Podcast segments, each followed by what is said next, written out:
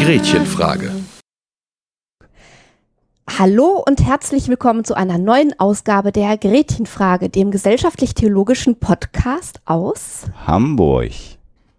Und hallo, liebe Hörerinnen und Hörer der Gretchenfrage, auch von Florian und von mir. Ihr habt es gerade schon gehört, wir haben zusammen mit den Huxillas aufgenommen, dem skeptischen Podcast aus Hamburg. Und es wird gehen um Schlangenöl und heilige Scheine. Also um das Geschäft mit dem guten Glauben der Gläubigen. Heilige Öle, Reliquien, Rituale, Alltagsglauben und Volksfrömmigkeit und die Frage, in welchem Verhältnis eigentlich Glaube und kritisches Denken stehen. Viel Vergnügen. Und jetzt kommen wir zum Thema dieser Episode und wie ihr sicherlich schon gemerkt habt, äh, gibt es heute ein Crossover mit den Jungs von der Gretchenfrage. Äh, hallo und herzlich willkommen nochmal. Ähm, vielleicht stellt ihr euch einmal noch den Hörern ganz kurz vor. Ja, hallo ihr beiden. Ähm, ich bin Marc, ich habe ja vorhin schon mal Ihr beiden Hörer, ne? Stimmt, du hast recht. Aber das, das ist schön, Marc, dass du dich uns auch vorstellen Ja, das möchtest. Ich finde das großartig. sehr, sehr höflich von dir. Das ist, äh, da merkt man die gute Erziehung. Also hallo euch beiden und hallo den Hörern äh, von Oxilla. Marc von der Gretchenfrage. Ähm, der, die 51, also die äh, eine Hälfte, die, die äh, von der Gretchenfrage, dem soziotheologischen Podcast aus Gelsenkirchen in aller Regel zumindest. Ähm, neben mir sitzt Flo. Hi. Ja, äh, genau. Jetzt hat er schon gesagt, wie ich heiße, dann brauche ich weiter eigentlich nichts sagen, außer vielleicht, ähm, wie wir dazu kommen und äh, was wir da so machen. Also wir sind beide von Hause aus Theologen, haben uns auch äh, im Studium schon mal, also zumindest sind wir uns da schon mal über den Weg äh, gelaufen, haben uns dann hier im Ruhrgebiet wieder äh, getroffen, ähm, sind also beides Diplom-Theologen und arbeiten jetzt auch tatsächlich beide im pastoralen Dienst unseres schönen Bistums Essen als Pastoralreferenten. Das ist so ein bisschen so wie äh, evangelischer Pfarrer nur innerhalb der katholischen Kirche. Das hast du sehr schön gesagt, ja. Genau, und das, das, also das, das Schöne ist ja insbesondere, äh, dass ich äh, Flo's Lokalkolorit stundenlang lauschen könnte als äh, so Randwestfale, finde ich ja, ich, ich mache ja den Ruhrpott äh, Klingt Einschlag. vertraut, oder? Ja. Das ist einfach, ich, ich, das ist, ich finde das heimelig. äh, und man sollte aber vielleicht nochmal dazu sagen, weil jetzt noch, äh, für, für all diejenigen, die die Gretchenfrage nicht kennen, äh, man für einen kleinen Moment den Eindruck gewinnen könnte, dass ihr Priester seid. Äh, das seid ihr aber in, in der Form nicht, denn Marc, du bist zum Beispiel verheiratet. Vielleicht kannst du nochmal kurz für unsere Hörer beschreiben, wie das, wie das funktionieren kann, man Diplom-Theologe ist, für die Kirche arbeitet, im pastoralen Dienst. Ähm, das ist vielleicht für die allermeisten nicht ganz so eingängig, die sich damit nicht auskennen. Na, im Prinzip hast du schon gesagt. Also wir haben die gleiche Ausbildung wie äh, Priester eben auch, nur dass eben nach dem Diplom in Theologie äh, die Priester den Weg eben ins Seminar gehen, ins Priesterseminar gehen, dann irgendwann die Weihe erhalten und dann eben als äh, Pastor arbeiten. Also in aller Regel als Pastor, also als Leiter einer Gemeinde. Und ähm, wir Laientheologen, also wir nicht Geweihten, offizielle Bezeichnung ist da so Laie, ne? Werden halt, also ja, werden halt nicht äh, geweiht, sondern äh, beauftragt und gesendet. Ne? Also schon auch irgendwie ordiniert für den Job äh, in der Kirche aufgenommen und so. Ähm, ja, pastoraler Dienst ist ja sowieso ein super weites Feld. Also es ähm, hängt ja einfach an der Organisationsstruktur von Kirche in irgendwie Gemeinden und Pfarreien. Ähm, da gibt es halt irgendwie eine Vielzahl von Aufgaben, die wir uns dann jetzt mittlerweile in Pastoralteams ähm, äh, teilen. Ne?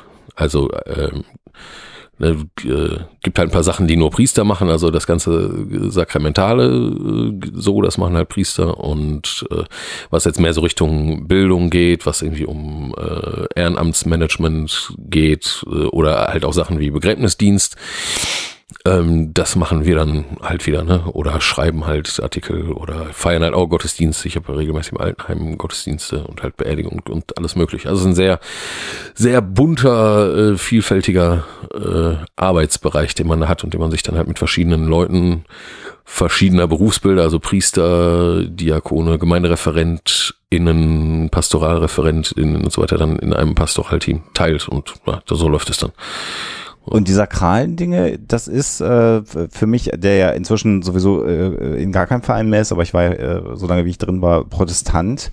Ähm, äh, Abendmahl, ähm, sowas wie ähm, die äh, letzte Ölung, obwohl das gar nicht so richtig der richtige Begriff, glaube ich, ist. Richtig. Also diese Dinge, das, das machen die Priester, das macht ihr dann nicht, oder? Genau. Also ich, wenn, wenn ich gefragt werde, was ich mache und ich habe irgendwie einen, äh, ent- entfernt einen Christen vor mir, dann antworte ich meistens, ähm, dass wir so etwas sind wie Priester ohne Weihe, damit man grob die Idee hat, was wir dürfen und was wir nicht dürfen und tatsächlich Mhm. alles, was mit Sakrament zu tun hat. Also ähm, Taufe, ähm, Hochzeiten, ähm, also Ehe, äh, Sakrament, äh, Spendung beziehungsweise daneben stehen und äh, bezeugen. Äh, die Abendmahlsfeier und die Krankensalbung, nicht letzte Ölung. So Mhm. genau. Genau, äh, das dürfen wir alles nicht. Ähm, also alles, was irgendwie damit zu tun hat, Firmung logischerweise auch nicht. Ähm, das ist alles nicht, nicht in unserem Arbeitsfeld, aber alles andere ist in unserem Arbeitsfeld, was wir irgendwie durchaus machen dürfen. Also sowohl Flo als auch ich dürfen halt Gottesdienste halten, es dürfen halt nur keine Eucharistiefeiern sein. Ähm, wir dürfen beerdigen, hat Flo ja auch gerade schon gesagt, weil das eben Magst du den, magst du den Begriff nochmal gerade erklären, Eucharistie feiern? Ja, das ist quasi eine heilige Messe, ne? Also Eucharistiefeier ist ein Gottesdienst mit Abendmahl. Äh, drin steckt das griechische Wort äh, Eucharisto, äh, ich sage Dank. Ähm, und das heißt eigentlich Eucharistiefeier, ne? Also Danksagungsfeier, Menschen äh, f- sagen Dank dafür, dass wir ein tolles Leben gekriegt haben vom lieben Gott äh, oder von der lieben Göttin, oder? Ja, also das, was, was man so am Sonntagmorgen kennt, ne, in aller Regel, ähm, ist dann, also sonntagsmorgens ist es zwangsweise, ähm, in allermeisten Fällen zwangsweise eine Eucharistiefeier. Und so dieses Ganze, äh, das ist eine feste Form, die an einem äh, festen Ablauf und damit auch einem festen Vorsteher, nennen wir das, also jemand, der das Ding leitet, äh, gebunden ist. Und das dürfen, das ist halt für uns so nicht drin. Das heißt nicht, dass wir nicht daran äh, nicht mitwirken dürfen, aber wir dürfen einer solchen Feier, einer Messe, einer Messfeier nicht vorstehen. So. Ja, Das ist kirchenrechtlich halt so geregelt. Ja, genau. Mhm. Wobei heutzutage es äh, vielfach den Leuten gar nicht mehr so groß aufzufallen scheint, Scheint. wo jetzt der Unterschied ist zwischen einer heiligen Messe und einem anderen katholischen Einer Gottesdienst. Wortgottesfeier, genau. Mhm. Ist halt auch Ich weiß gar nicht, ist, ist es in der evangelischen Kirche, gibt es da eigentlich diese scharfe Trennung? In der evangelischen nee. Kirche, das gibt es in der Fall, glaube ich, nicht, ne? Immer Das ist mehr. Dann, Es gibt sie immer mehr. Das, so. okay, äh, also zu meiner Zeit vor f- 20 oder 25 Jahren, glaube ich, ist das noch nicht so Mhm. thematisiert worden, glaube ich, äh, bei den Gottesdiensten, bei denen ich dabei war. kommt auch sehr darauf an, welcher Kirche du dich bewegst, ja. Ja. Mhm. Aber eigentlich wollten wir ja gar nicht über, Genau. sondern wir hatten ja eigentlich das, also der Marc, der, Was anderes. ne, der Ja, schrieb ja, genau. mich gestern an und meinte immer hier da äh, Crossover mit den Waschkaus und deswegen äh, So ist es. deswegen sind wir eigentlich da und äh, da, da gab es einen Anlass. Wir wollten nämlich tatsächlich etwas de-hoaxen, ja?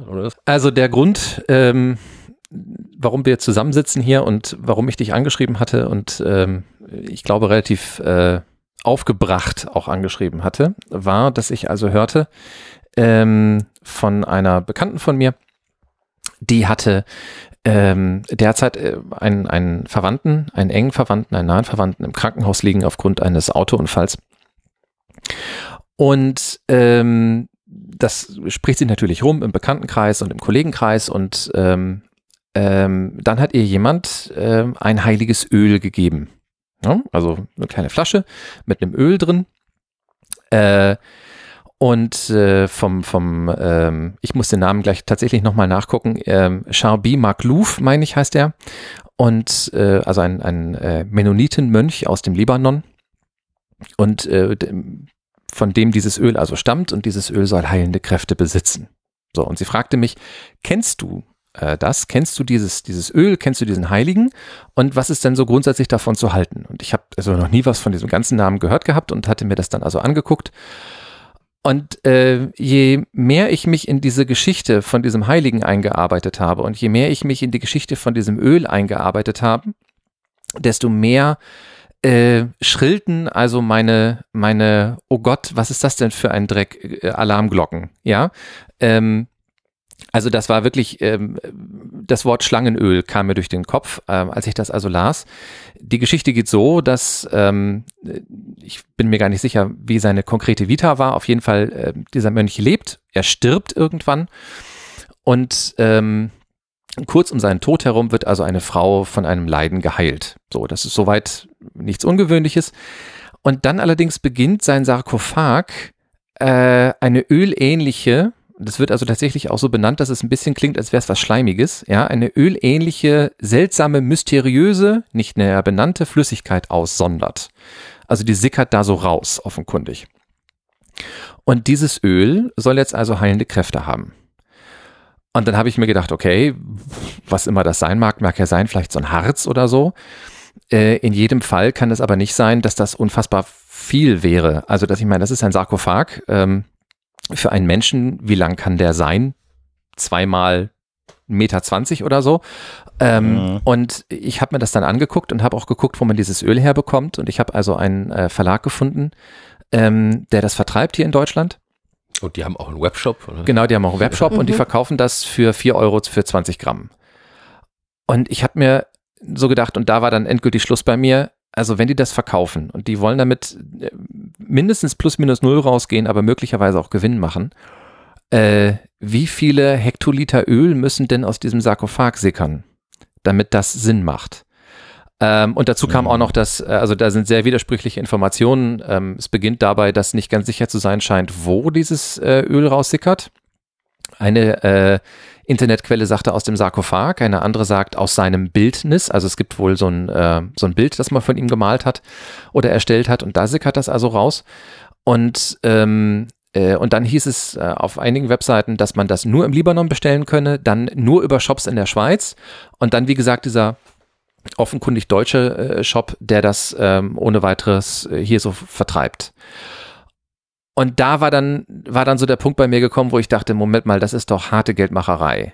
Und ähm, das hätte mich normalerweise nicht so wirklich stark ähm, jetzt irgendwie gestört, weil niemand muss das kaufen, keiner wird dazu gezwungen und es gibt da jetzt auch irgendwie, ne, also keine, keine schlimmen Mechanismen, die jetzt Leuten das Geld aus der Tasche ziehen, aber ich fand's halt ähm, so fies, weil im Zweifelsfall ja mit diesem, äh, gerade mit diesem Öl so ein nicht explizit, aber implizit ausgesprochenes Heilsversprechen irgendwie verbunden ist. Ne? Also wenn du das ja. nimmst und ähm, deinem, deinem geliebten äh, Verwandten gibst, dann wird der wieder gesund.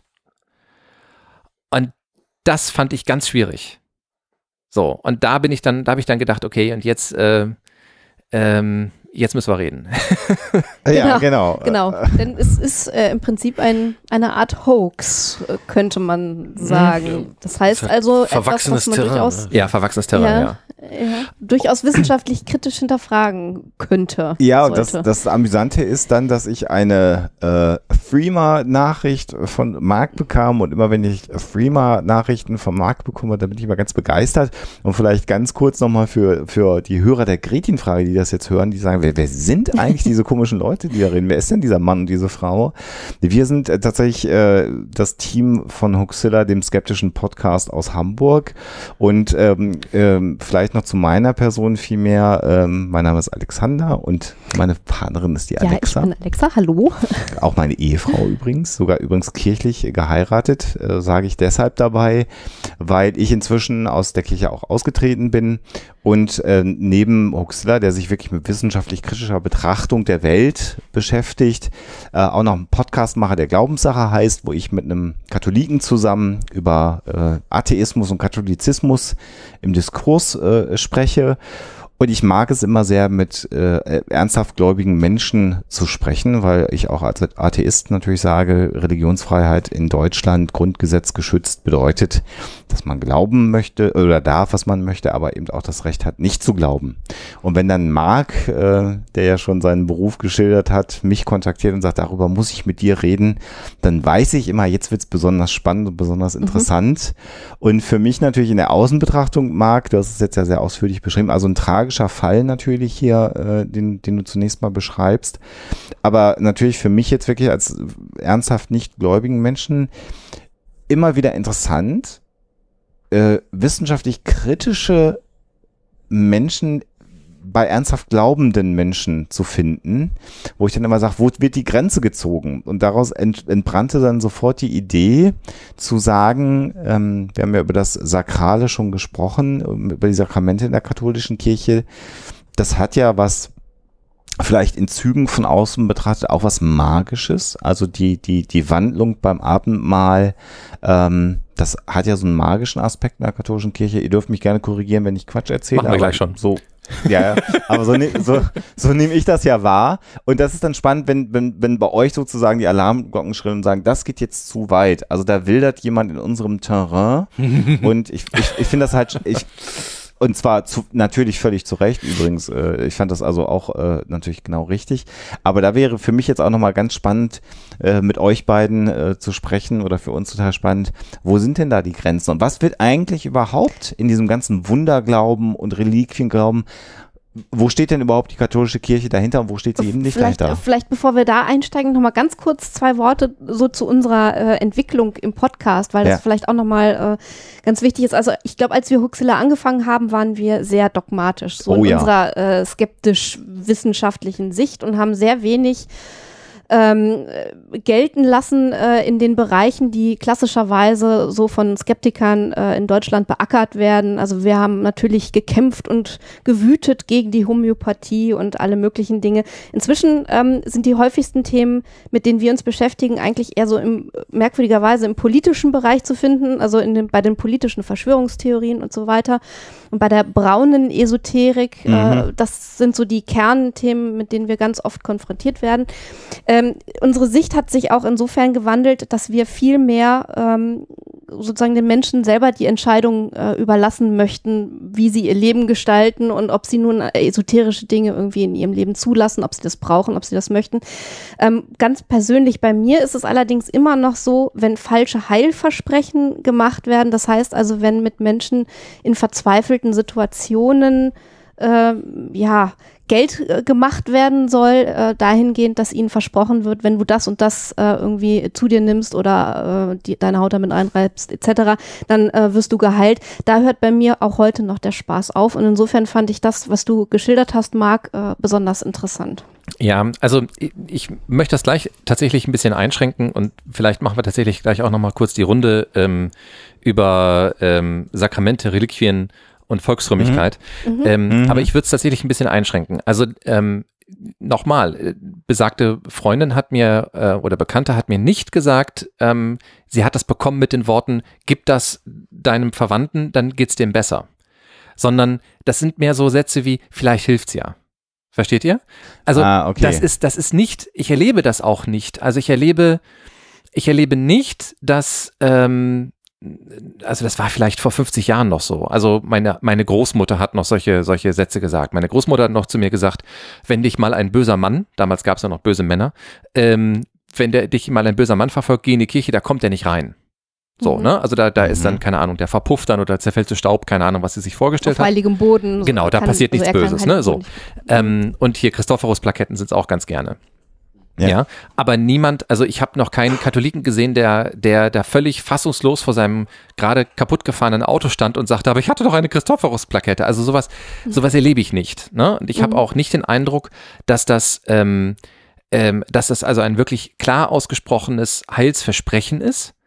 Mhm. Aber es trägt erste Züge davon.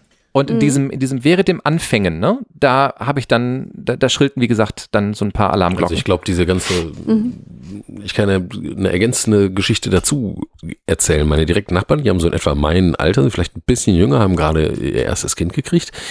Und äh, äh, ja, der Kleine, der ist halt äh, ständig irgendwie krank. Jetzt, also ständig Fieber und so. Und äh, ja, Ärzte sagen, ja, das ist irgendwie komplex, äh, ist jetzt auch nichts total Schlimmes, aber er kriegt halt regelmäßig mal seine Fieberschübe und da muss man einfach warten und so. Und also das ist medizinisch schon gut betreut und so weiter, aber die, die, ja.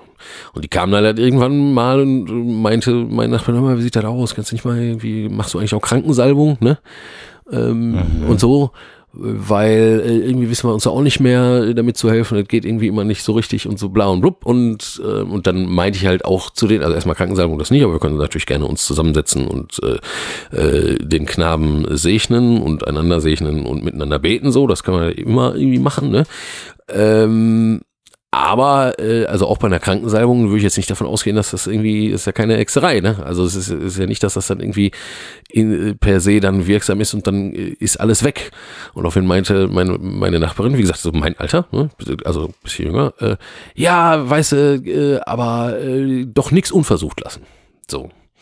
Ne? Also ging, ging das eher so in diese Richtung. Ich würde mal sagen, diese ganzen Sachen, also ob das jetzt eine Sakramentalie ist, wie jetzt ein, ähm, halt so ein Ritual, ne? eine Krankensalbung oder ein gemeinsames äh, Beten oder ein spezieller Segen in einer bestimmten Lebenssituation oder ob es dann halt jetzt so Dinge sind, die Richtung Wundermittelchen, so eigentlich Reliquien äh, von Heiligen was herlaufen so. Ich glaube, das sind immer auch Versuche von Menschen, sich irgendwie Lebensbereiche äh, einsichtig zu machen oder da mehr Kontakt dazu zu kriegen, was ihnen da gerade was ihnen da gerade so passiert, wo sie sowieso mal mit normalen Mitteln nicht weiterkommen, ne? Oder nicht Mhm. so.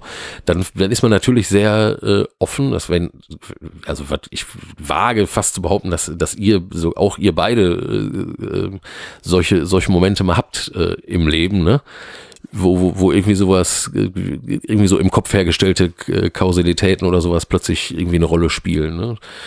Oder wo man, wo man sagt, ja, jetzt weiß ich auch nicht mehr, aber das kann man ja wenigstens versuchen, schaden kann es ja irgendwie nicht. Und so, also das ist immer schon irgendwie schwierig. Dieser ganze Bereich ist überhaupt schon mal schwierig zu fassen, Wobei- anzusprechen.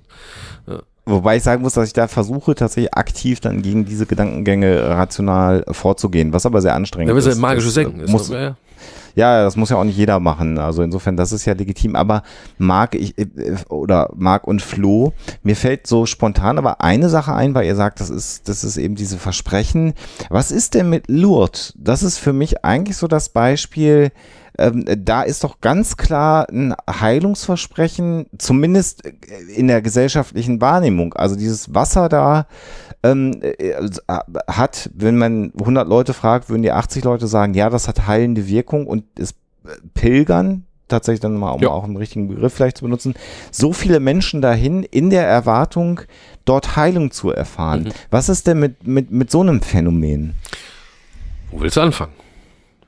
Marc äh, atmet schon Nee, nee, ich, äh, tief ein. das war ein, das war ein Einatmen und ein Seufzer und, äh, Okay. Vielleicht nur kurz zur Geschichte von, äh, von Lourdes. Also ich, war- ich habe das jetzt auch nicht so im Kopf, ist auch jetzt nicht so mein Dingsi. Also im neu- 19. Jahrhundert ne, äh, gab es eine Serie von Marienerscheinungen. Also gab es irgendwie eine, ein, irgendwie ein Mädchen, ist also in Südwestfrankreich so ein kleines Dörfchen eigentlich, ne? Oder eine kleine Stadt.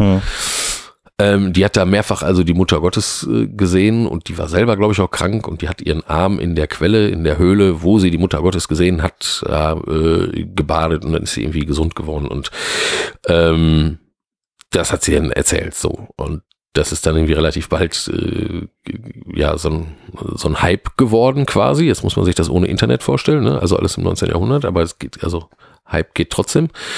Ähm, dann wurde das auch von offiziellen Kreisen der Kirche halt irgendwie untersucht, sowohl diese, die Person, also äh, diese Bernadette wurde interviewt und alles Mögliche.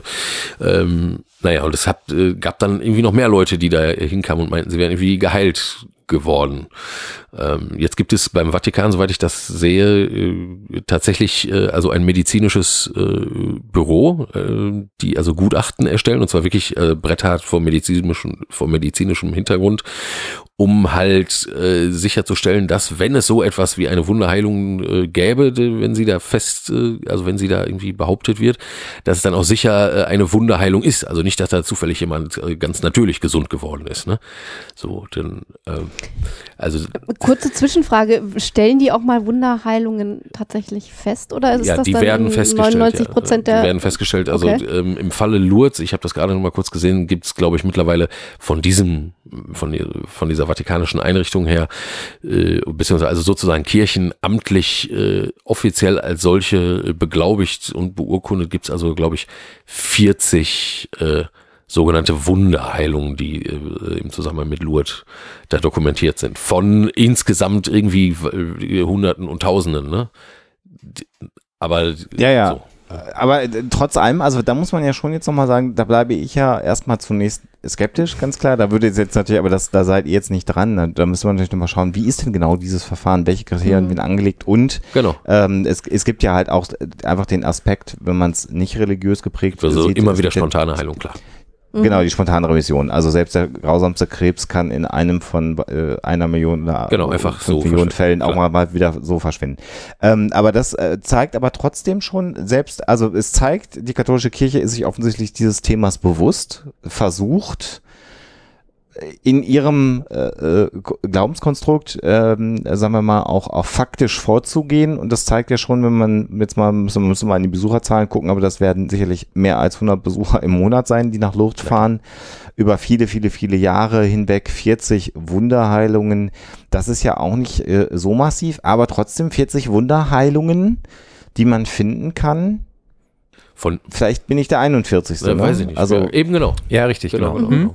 genau. also der, der, der Eindruck wird ja schon auch äh, äh, erweckt. Aber die Frage ist, ob das wirklich von, ähm, ist immer die, also das ist super, super spannend. Also ich, äh, klar wird ein Eindruck erweckt. Die Frage ist jetzt, ähm, steckt dahinter eine Verschwörung? Ne? Oder beziehungsweise gibt es Leute, die das mit Absicht tun?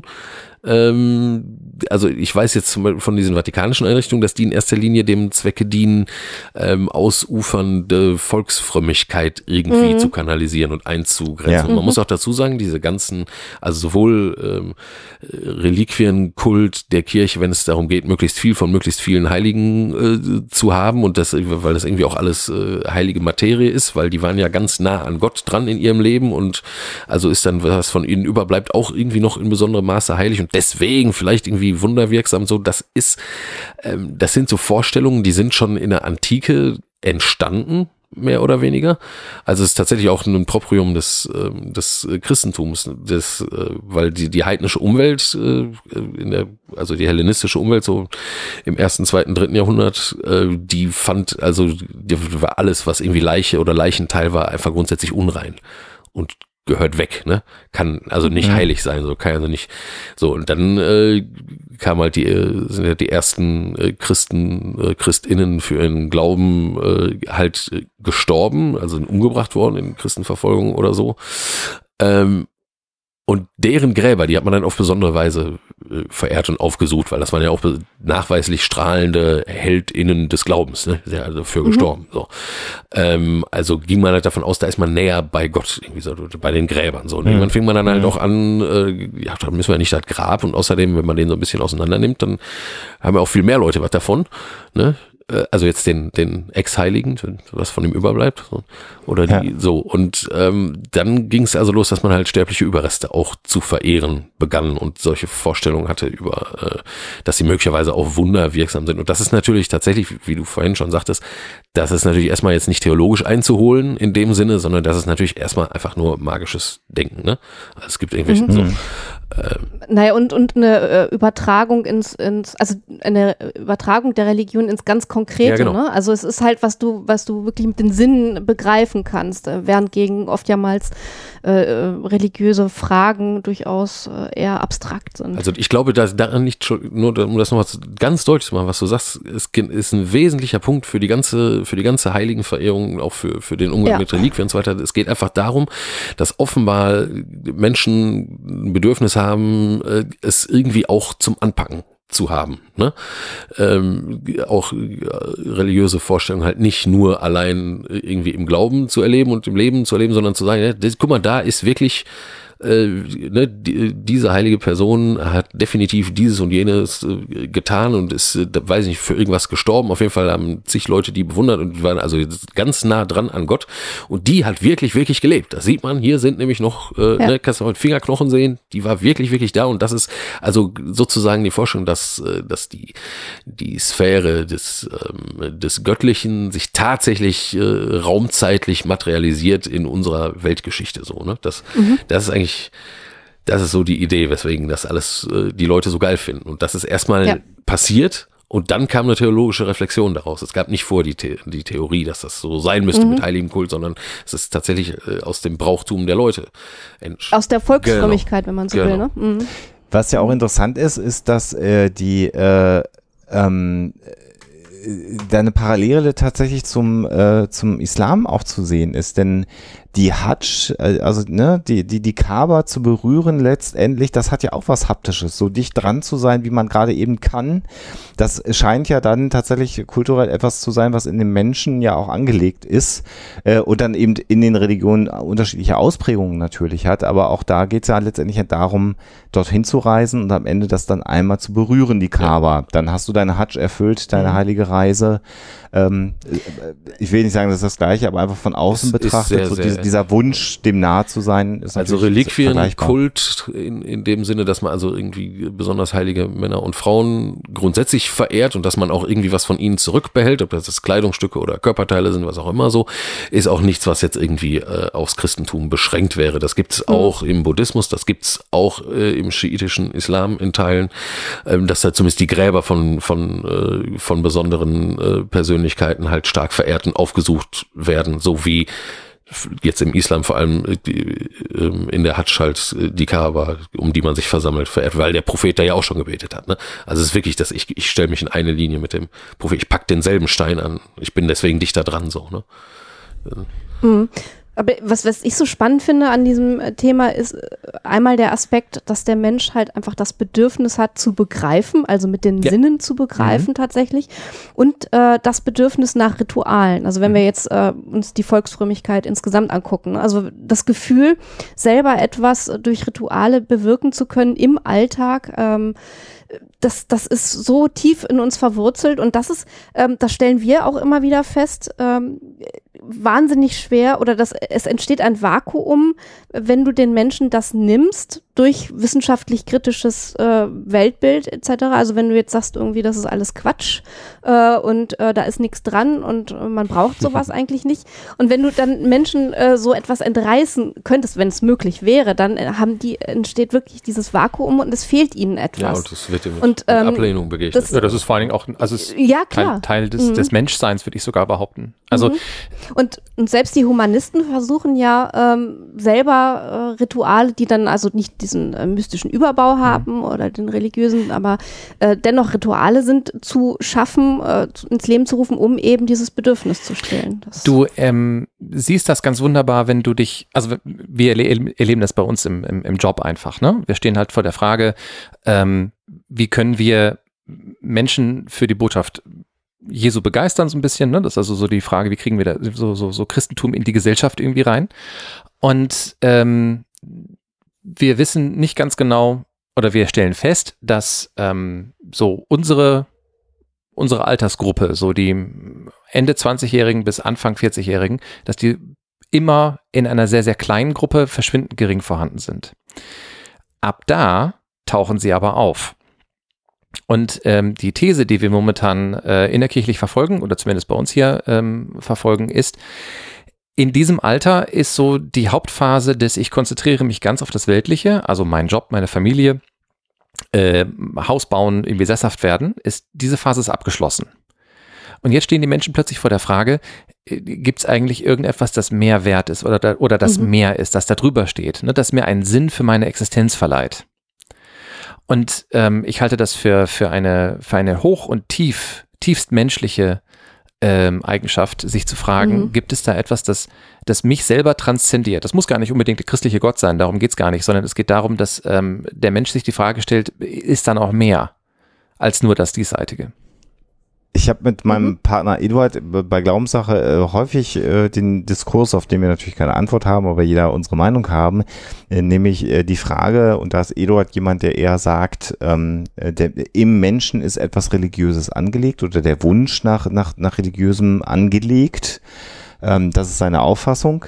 Äh, man, man muss vielleicht sagen, das ist Eduard Habsburg und das ist ein Habsburg-Habsburg und das ist ein Habsburg, der ja im Wesentlichen für den Katholizismus mitverantwortlich ist, familiär gesehen in Europa, dass der diese Einstellung natürlich hat, äh, ist nachvollziehbar. Der kann gar nicht anders. Aber äh, der meint das aber auch tatsächlich so, der glaubt da auch wirklich dran. Und äh, das ist ein spannender Punkt. Und ich gehe mal dahin und sage ja, dieses Transzendieren, dieses Sinnsuchende. Und ich äh, sage aber immer nicht, nicht religiös, sondern ich glaube, dass der Mensch äh, etwas äh, Spirituelles sucht in seinem Leben. Mhm. Ne, das ist, aber das ist natürlich dann, da ist man schon in den Begrifflichkeiten äh, drin. Und es ist sehr, sehr interessant. Und ich glaube, wir erleben so einen gesellschaftlichen Wandel in unserer sehr aufgeklärten äh, Zeit, die wir haben, wo es natürlich Menschen gibt, auch heute noch, die sich äh, bei dieser Suche dem Glauben zuwenden. Und äh, wir haben das Thema Religionsfreiheit in Deutschland schon thematisiert. Man kann sich ja im Prinzip jedem Glauben auch zuwenden. Das muss ja nicht der katholische Glaube sein.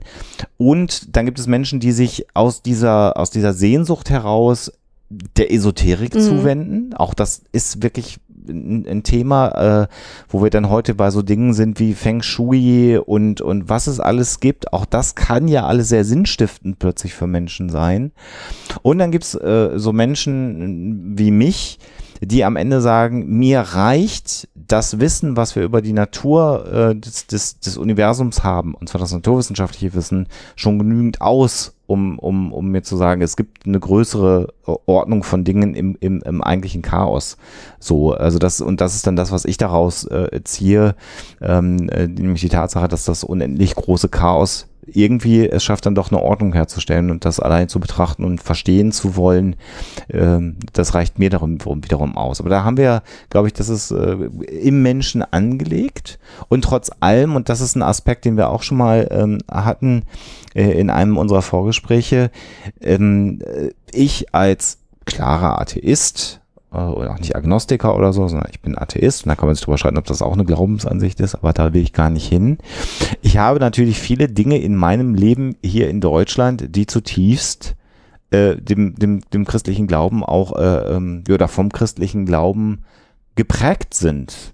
Und ich bin mir dessen bewusst, weil viele äh, atheistische äh, Streiter, die ich so kenne, die natürlich gegen alles wettern, was, was, was, was Religion angeht, auf vielen Ebenen, verkennen manchmal ein bisschen, dass doch weite Teile ihres, ihres Kulturlebens dann doch wiederum christlich geprägt sind. Und darüber haben wir ja schon mal kurz gesprochen. Ich finde das ganz schön, wenn ihr da nochmal eure Sicht auf dieses Thema nochmal kurz äh, schildert, weil ich finde das ganz, ganz wichtig, auch als Atheist, das anzuerkennen und das zu realisieren.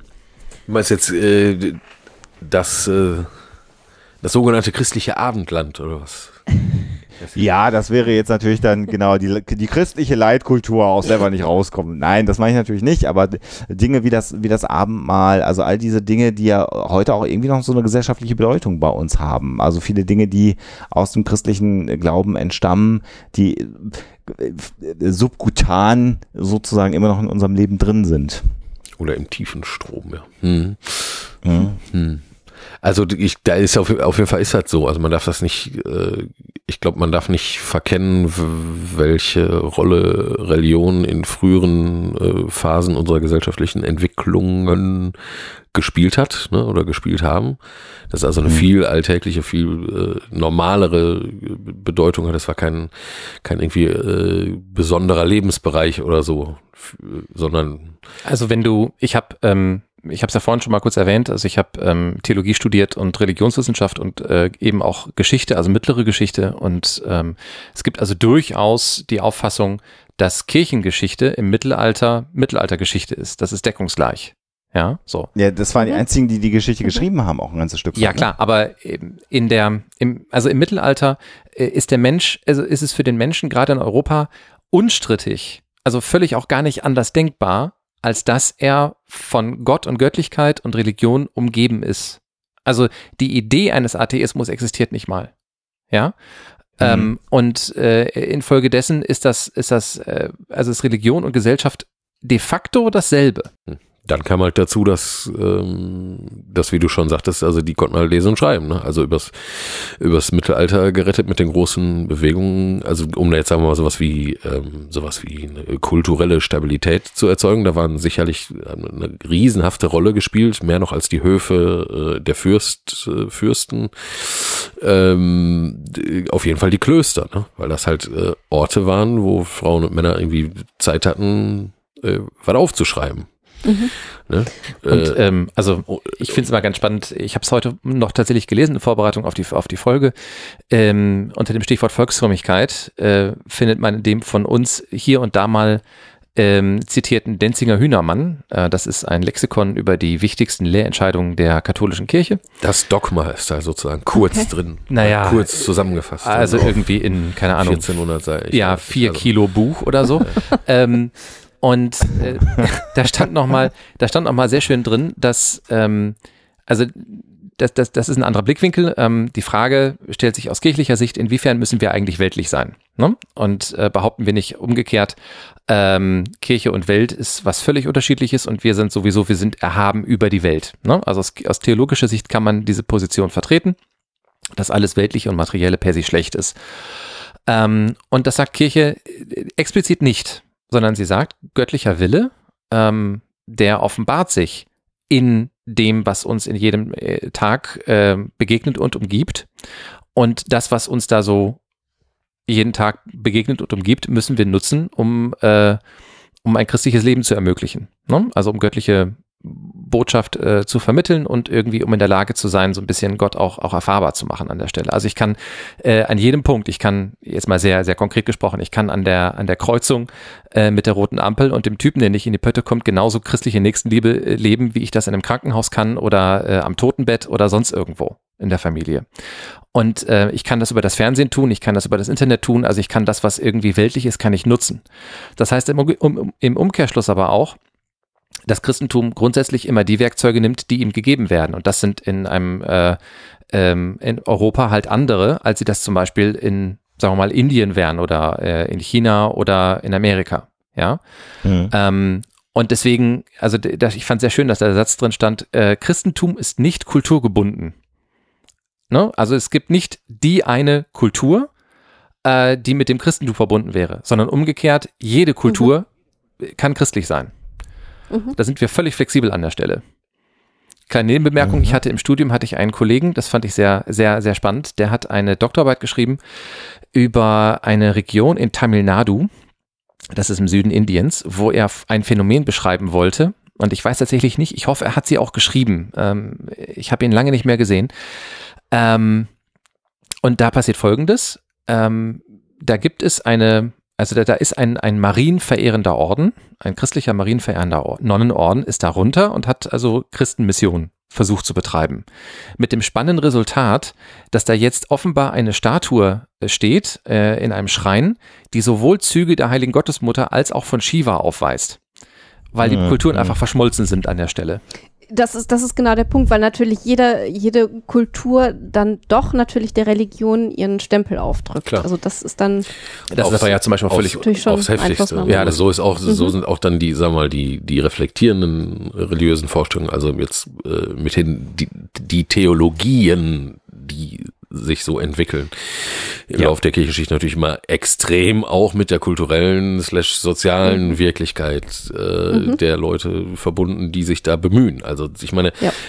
ne, dass, dass Jesus äh, am Kreuz gestorben wäre als äh, Sühne, also als Wiedergutmachungsleistung sozusagen für die Verfehlungen der Menschen vorher, ähm, das, das kommt halt erst, äh, das macht erst dann wirklich Sinn, wenn man halt wirklich in einem feudalen System lebt, wo es halt sowas gibt, ne? wo es halt, äh, wo es halt den Oberherrscher gibt, dem äh, dessen Ehre nicht äh, beschädigt werden darf und so weiter, der, der immer für hm. Ausgleich sorgt über die verschiedenen äh, Unterstufen und so weiter. Und dann, dann wird so eine Vorstellung überhaupt erstmal äh, sinnvoll. Und vorher gibt's das so gar nicht. Und damit, damit mit dieser Vorstellung, also jetzt äh, Jesus am Kreuz für deine Sünden gestorben, okay, das, das wurde immer irgendwie so gesagt aber es war nie das Allerwichtigste daran. Ne? Aber nie die einzige Verständnismöglichkeit, äh, irgendwie, wie, wie man da den Kreuzestod Jesu verstehen möchte. Das war eine mhm. Zeit lang, aber dann, und dann weit bis ins 19. Jahrhundert die bestimmende äh, Interpretation des Kreuzestodes äh, Jesu, ähm, einfach weil das auch mal so schön zur Gesellschaft passte. Ne?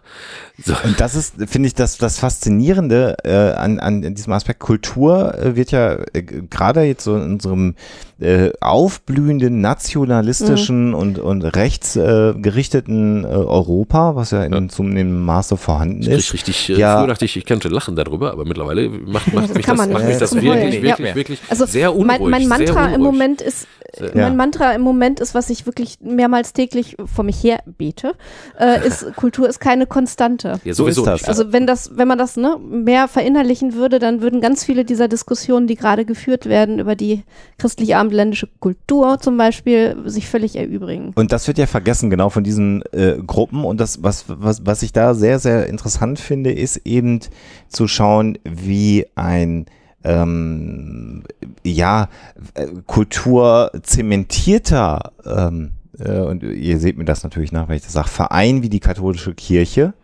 wo es ja schon um bestehende Werte und nicht Fähnlein äh, nach dem Wind hängen geht, doch sich immer wieder auch diesem kulturellen Wandel anpasst. Natürlich für sehr modern denkende Menschen in vielen Bereichen viel zu langsam, viel zu behäbig und das müsste alles viel, viel schneller gehen. Aber nichtsdestoweniger, selbst die katholische Kirche, selbst die offizielle Auslegung dessen, was der Glaube ist, hat immer wieder in der Historie einen Wandel erfahren. Das ist für mich so ein Zeichen, damit etwas kulturell erfolgreich bleiben kann, ist Wandel eben systemimmanent. Oder wie Alexa halt sagt, Kultur ist keine Konstante. Das gilt auch für die Religion katholische ist auch Kirche. keine. Ich, ähm, Und es ist ja dann auch, es ist ja dann auch ein, ein, ein weiter, also Kultur ist ja immer auch was von, ist, ist ja nicht so, ich stehe sozusagen als Rezipient oder als Konsument vor der Kultur und lasse sie auf mich. Du bist ja Bestandteil dessen. Genau, so ist es ja Jetzt ganz wesentlich, dass man halt äh, auch immer mit äh, tut, ne? Und dass man selber Ja. in jedem Augenblick äh, und im Grunde fast mit jedem Wort, was man sagt, äh, also kulturprägend ist.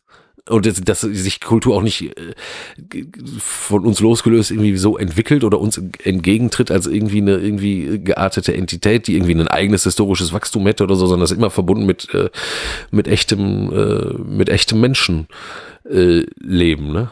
Ich empfehle Das das. ist besonders schön für, für Kulturwissenschaftler, dass sie etwas erforschen, äh, dessen Teil sie selber Genau, und, äh, sie ganz gehen, und sie machen extrem sie, sind, das sich macht's selber, mir ne? dann immer sich wunderbar. selber eben. Ne? Ja, genau. Also, Ja, ich mein, ja, pass auf, genau, nur genau. Marc, Marc zuckt schon. Ich, ich wollte noch einen schönen Spruch. Ja, bevor er platzt. Ich immer, ich merke das auch schon. Ich habe ich hab immer so, ich habe ich hab, ich hab was über für, äh, für Sachen, die Leute früher schon mal gesagt haben, also für Sprichwörter und so was, weil es ist meist ganz witzig, darüber nachzudenken, gelegentlich. Ähm, Kultur, äh, nicht weit davon Tradition, ne? Und da sagten jetzt verschiedene Leute, äh, soweit ich das weiß, unter anderem auch äh, Gustav Mahler, den ich sehr schätze, äh, Komponist der klassischen Moderne, großartiger Mann, 1916 gestorben, egal, auch bekloppt, aber auch großartig. Und er sagte also, äh, sagte also auch mal, wahrscheinlich zusammen mit vielen anderen, äh, Tradition, äh, das ist Weitergabe des Feuers und nicht Anbetung der Asche. Schön, Ne? schön. Sehr gut, ja. Oder wie eine Kollegin von mir zu sagen, pflegte Traditionen äh, äh, sind, äh, sind wie ähm, Straßenlaternen. Und äh, sie Nee, weisen, Dok- genau, Dortmund, Dortmund. sie, Rana. War Rana das? Ja. Okay, sind wie Straßenlaternen, Mhm. sie weisen den Weg, aber nur Besoffene halten sich dran fest. Ähm, Also nach, nachts, Sehr- nachts also leuchten sie sehr- dir den Weg nach Hause, aber nur Betrunkene halten sich daran fest. Karl Rahner, grö- mit einer der größten deutschsprachigen Theologen des vergangenen Jahrtausends. den auch nie einer verstanden hat. Nein, der ist, dem seine Zeit kommt noch. Ja, Aber ja. der hat, der hat mal eben so was gesagt. Ja. Ne? Dogmen sind wie, und der, der war beim Konzil Berater. Dogmen sind wie Straßenlaternen, nur, ne, sie leuchten einem den Weg nach Hause, aber nur besoffen halten sich daran fest. Ich empfehle sehr das, das Buch von, äh, von Professor Wolf, der Kirchengeschichtler, Ex-Kirchengeschichtler inzwischen. ich glaube, der ist noch, ja. Ja, äh, noch, noch vermutlich noch er Kirchengeschichtler. genau mit dieser tiefen Stromgeschichte in der An- an- christlichen Kultur. Ja, an, an der Uni Ja. Münster, der ähm, also sehr schön nachweist, dass die Idee von dem einen christlichen Block, ja, also der unveränderlichen Kirche und damit der unveränderlichen Religion äh, Unsinn ist und eine Erfindung des frühen 20. Jahrhunderts als Reaktion auf ähm, witzigerweise das Bürgertum. Hast du den Namen des Buches zufällig parat, Marc? Krypta. Krypta kann man zum Beispiel, das Genau. geht immer, ne? Also diverse hat er darüber Ja. geschrieben, aber eins ist, eins Ja. ist schön, es ist Krypta. Hubert Wolf. Krypta. Ähm, Ja. Hattest du nicht irgendwie ursprünglich eingeleitet, äh, lieber Alexander, mit ähm, wir haben hier doch eine Verbindung zwischen Religion und Kultur und jetzt haben wir gerade das Gegenteil bewiesen. Äh, Völlig richtig. Und äh, ich hatte mir da von euch ein bisschen mehr äh, äh, erhofft. Äh, Also was anderes, Da, aber da, da, da, sieht man, da sieht man, dass man auch von äh, wirklich äh, profunden katholischen äh, Gläubigen und studierten Theologen äh, immer wieder enttäuscht wird. Das bestätigt mich ja in meinem Atheismus. äh, aber was ich, was ich natürlich damit meinte, ist, äh, da habt ihr euch jetzt nicht wirklich getraut. Also man darf ja auch durchaus mal sagen, ihr habt schon gesagt, Geschichtsschreibung äh, in den Klöstern. Aus dieser Klosterkultur sind Universitäten zum Beispiel entstanden. Also für viele Leute ja heute äh, absurd, ähm, äh, das akzeptieren zu wollen, aber äh, weite Teile der Aufklärung, Ja, der ich Grund- mich sehr, sehr, sehr, sehr verschrieben fühle, wären ohne das Betreiben der katholischen Kirche im Mittelalter gar nicht möglich Weite gewesen. Teile der, der Wissenschaft wäre nicht möglich gewesen. Philosophie gäbe es nicht, weil die Klöster die einzigen waren, äh, die die altgriechischen und altlateinischen Schriften A bewahrt haben und B übersetzen konnten. Ähm, So. ne, so die ersten Und Artes. was ja nicht, ja, ja. Was ja Genau, was ja nicht heißt, dass heute wir auf einem anderen gesellschaftlichen äh, Weg natürlich sind und dass irgendwann eine Trennung von Religion und, und, und, und Aufklärung und universitären Treiben auch gut ist. Ne? Säkularisierung äh, ist ja auch sicherlich ein ganz, ganz wichtiges äh, Ding. Aber all das muss man immer äh, mitnehmen und man darf, und das bin ich durchaus in vielen Bereichen, das wisst ihr ja auch, kirchenkritisch sein, also systemkritisch sein und insbesondere in Deutschland Kirchenkritik.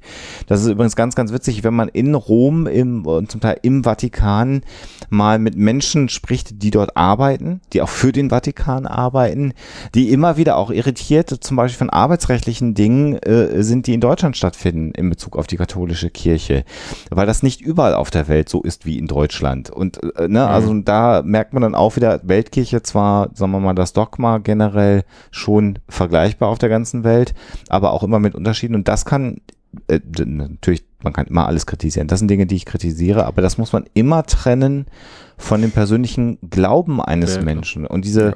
diese, diese Mutter, die sich jetzt an dich wendet, Flo, und sagt, Mensch, mein Kind hat immer Fieber und du, du bist doch quasi äh, geweiht, kannst du da nicht mehr helfen.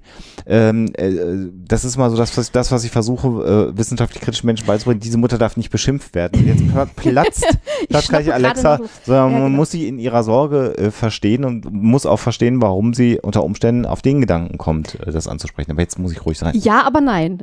Äh, also ich ich, kann das sehr, sehr, sehr gut nachvollziehen. Bei mir ist es immer so, wenn ich in Situationen bin, in denen ich mich überfordert fühle, wo ich jetzt irgendwie das Gefühl habe, ähm, es äh, überrollt mich jetzt alles und die Probleme werden irgendwie unüberschaubar.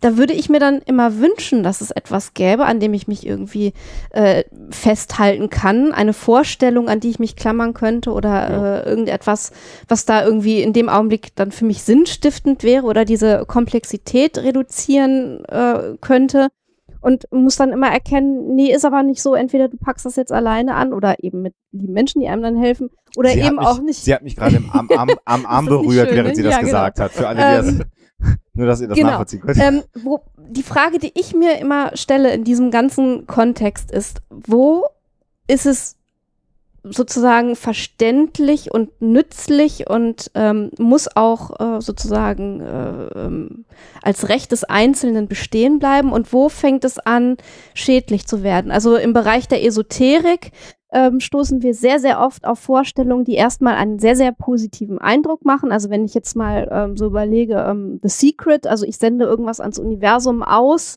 dass ich Millionär werden möchte und das Universum gewährt mir das dann, wenn ich es mir nur äh, schön und intensiv genug vorstelle, da stecken sehr, sehr oft sehr, sehr zerstörerische Gedanken drin. Nämlich dann im Umkehrschluss, äh, wenn ich dann doch nicht Millionär werde, dann habe ich es mir eben nicht fest genug vorgestellt, dann habe ich versagt und dann bin ich nicht nur nicht Millionär geworden, sondern habe auch noch äh, sozusagen im positiven Denken versagt und habe The Secret nicht richtig angewandt. Und sowas vermeintlich Positives hat dann einen wahnsinnig zerstörerischen Effekt. Wo fängt für euch an sozusagen diese Grenzüberschreitung. Also und und vielleicht ganz kurz, weil weil da muss ich jetzt wieder sagen ja, aber nein, weil das hat ja Flo schon gesagt und das ist genau das, was ich auch von der katholischen Kirche erwarte von der katholischen Kirche TM.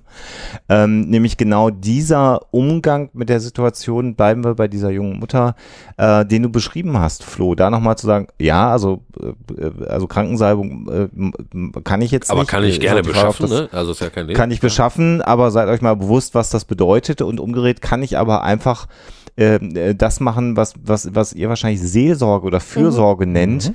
nämlich einfach mal da sein. Und wenn, wenn dann Menschen an Gott glauben, äh, mitunter hilft, hilft einfach auch dieses Gefühl, dass da jemand ist, dass sich jemand kümmert, dass jemand zuhört, weil daran krankt es ja auch in unserer Gesellschaft massiv. Und ähm, genau äh, daran wollte ich übrigens nicht kratzen. Genau, das war nämlich mhm. genau das, was ich ja. sagen wollte. Und das, das hast du aber, Flo, äh, ja schon selber auch gesagt. Und dieser verantwortungsvolle Umgang, den erwarte ich dann natürlich auch äh, äh, von der katholischen Kirche, da dann auch die, die Differenzierung vorzunehmen. Das ist eben genau der Unterschied dann wieder, dann, jetzt kommen wir so langsam wieder mal zum Einstieg zurück von vor acht Stunden, als wir angefangen haben, über dieses Thema zu reden, nämlich genau der Unterschied dann zu den Menschen, die Schlangenöl verkaufen wollen. Also ähm, ich fand das sehr schön, wie das ähm, in, in, manchen Definitionsartikeln, die ich so gelesen habe, ähm, heute Morgen noch äh, drin stand machen wir uns vielleicht mal ganz kurz bewusst, wozu dieser ganze, wozu Sakramentalien eigentlich gut sind. Ähm, es geht immer darum, das Wirken Gottes äh, in, in der Welt sichtbar und erfahrbar und erkennbar zu machen. Das setzt mhm. natürlich eine Glaubenserfahrung voraus. Das ist das Kontraintuitive daran. Ähm, ich kann nicht durch empirische äh, Verfahrensweisen irgendwie sagen, ah, guck mal, da ist jetzt Gott und wenn ich das und das tue, dann passiert das und das, sondern umgekehrt, es passiert erst die Gotteserfahrung und dann gucke ich, was das mit mir macht und was dabei rausfällt am Ende. Ähm, all diese Sakramentalien haben genau diese Aufgabe. Also als Beispiel, ähm, ich fahre an einen Ort ähm, eines Heiligen. Ich habe das zum Beispiel gemacht, das habe ich in einer Folge von uns auch erzählt. Ich war in Assisi, wo der heilige Franziskus gelebt, gewirkt hat und auch gestorben ist. Ähm, und von diesem Ort habe ich ein Kreuz mitgebracht. Ne, das ist so ein Olivenbaumkreuz und das hängt bei uns jetzt im Haus. Das hat nicht die Aufgabe zu sagen, so, und jetzt hängt dieses Kreuz da und ab jetzt bricht hier keiner mehr ein, weil hängt ja ein Kreuz da. Sondern es hat die Aufgabe für mich, ähm, an einem sichtbaren, anfassbaren Objekt deutlich zu machen, ähm, ich war an einem Ort, an dem ich mich Gott besonders nahe gefühlt habe. Das bedeutet mir was und das genau. gebe ich, was es mir bedeutet, das, das, das behalte ich nicht nur so für mich, sondern dem gebe ich dann halt auch einen öffentlichen Exakt, Ausdruck. ganz genau. Umgekehrt das oder genauso das Lurtwasser. Ja, das ist, ähm, ich finde, das ist völlig äh, absolut in Ordnung, wenn man das, ähm, ich habe das nicht zu entscheiden. Also für mich wäre es okay, äh, wenn ich so ein Wasser bei mir zu Hause stehen hätte, weil es für mich ein Zeichen wäre, ähm, ich habe Hoffnung darauf, dass Gott mir etwas Gutes möchte. Ja, so. Oder aber, dass wenn mir etwas Schlechtes passiert, ich auf Gott vertrauen kann, dass es am Ende gut werden wird, selbst wenn das Ende das Ende ist. Ähm, und äh, ist so eine, so eine, so eine anfassbare Form von, von Gottes Nähe, wenn ihr so wollt. Ja, so. Mhm. In dem Artikel stand, den, den ich las, stand sehr schön drin, ähm, man muss sich immer bewusst sein, das ist keine magische Handlung. Also ich sage etwas und daraufhin passiert etwas, sondern es ist immer Zeichen dafür, dass an mir etwas passiert. Also Gott wirkt an mir. Also das ist der Unterschied. Also nochmal zu fragen, wo du, du hast Alexa gefragt, wo ist die Grenze?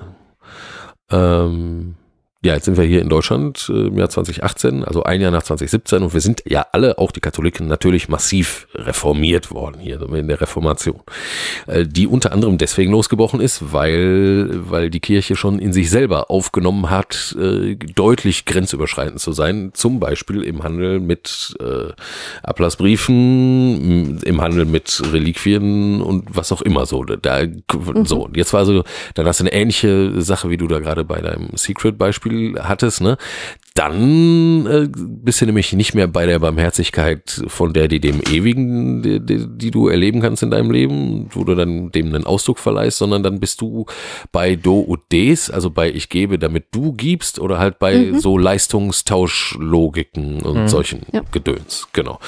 Ähm, also da war wirklich vermehrt der Auffassung, äh, du kannst im Grunde machen, was du willst wenn du nur hier bei der Institution, die Gott dafür auf die Erde geworfen hat, ähm, also die Kirche, wenn du bei der nur genug Kohle abdrückst, also letztlich Leistungen investierst, ne? Das ist ja irgendwie, wer es kann, das muss halt arbeiten, was auch immer so, dann, ähm, dann kommst du halt raus aus deinem Problem oder dann passiert irgendwie was äh, in deinem, in deinem Sinne so. Und dann, also das ist, glaube ich, also an der Stelle bist du auf jeden Fall immer schon weit drüber ne, mhm. über die Grenze.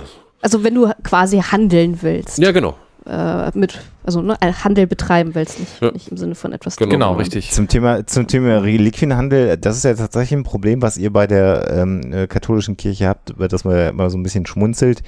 Ähm, wenn man äh, die ganzen Überbleibsel von Heiligen äh, zusammenbauen würde, ähm, äh, wenn man jetzt gerade so auf, auf, auf körperliche Reliquien eingeht, also Knochen von Händen, Fingern, Füßen, was auch immer, dann äh, kann es durchaus passieren, dass so ein Heiliger im, äh, am Ende, wenn man das wirklich zusammentragen würde aus der ganzen Welt, ja, ein bisschen schwer oder 20 Finger hatte. ähm, also das ist ja tatsächlich ein Problem, mit dem zu kämpfen ist. Und das ist ja genau aus dieser Zeit und diesem Umstand geschuldet, den du gerade beschrieben ja, das, hast. Wo, also da dass halt dann die Auswüchse ja, begonnen haben. Es ist super ne? wichtig darauf zu achten, also mit, also jetzt hier Marks Beispiel mit dem Öl, das ist ja letztlich ist das das ja, ist das ja wie eine Berührungsreliquie oder wie irgend, also es ist ja schon irgendwas, was von diesem Heiligen dann quasi materiell überbleibt oder die, auf ewig in die Welt hinausfließt oder was auch mal so.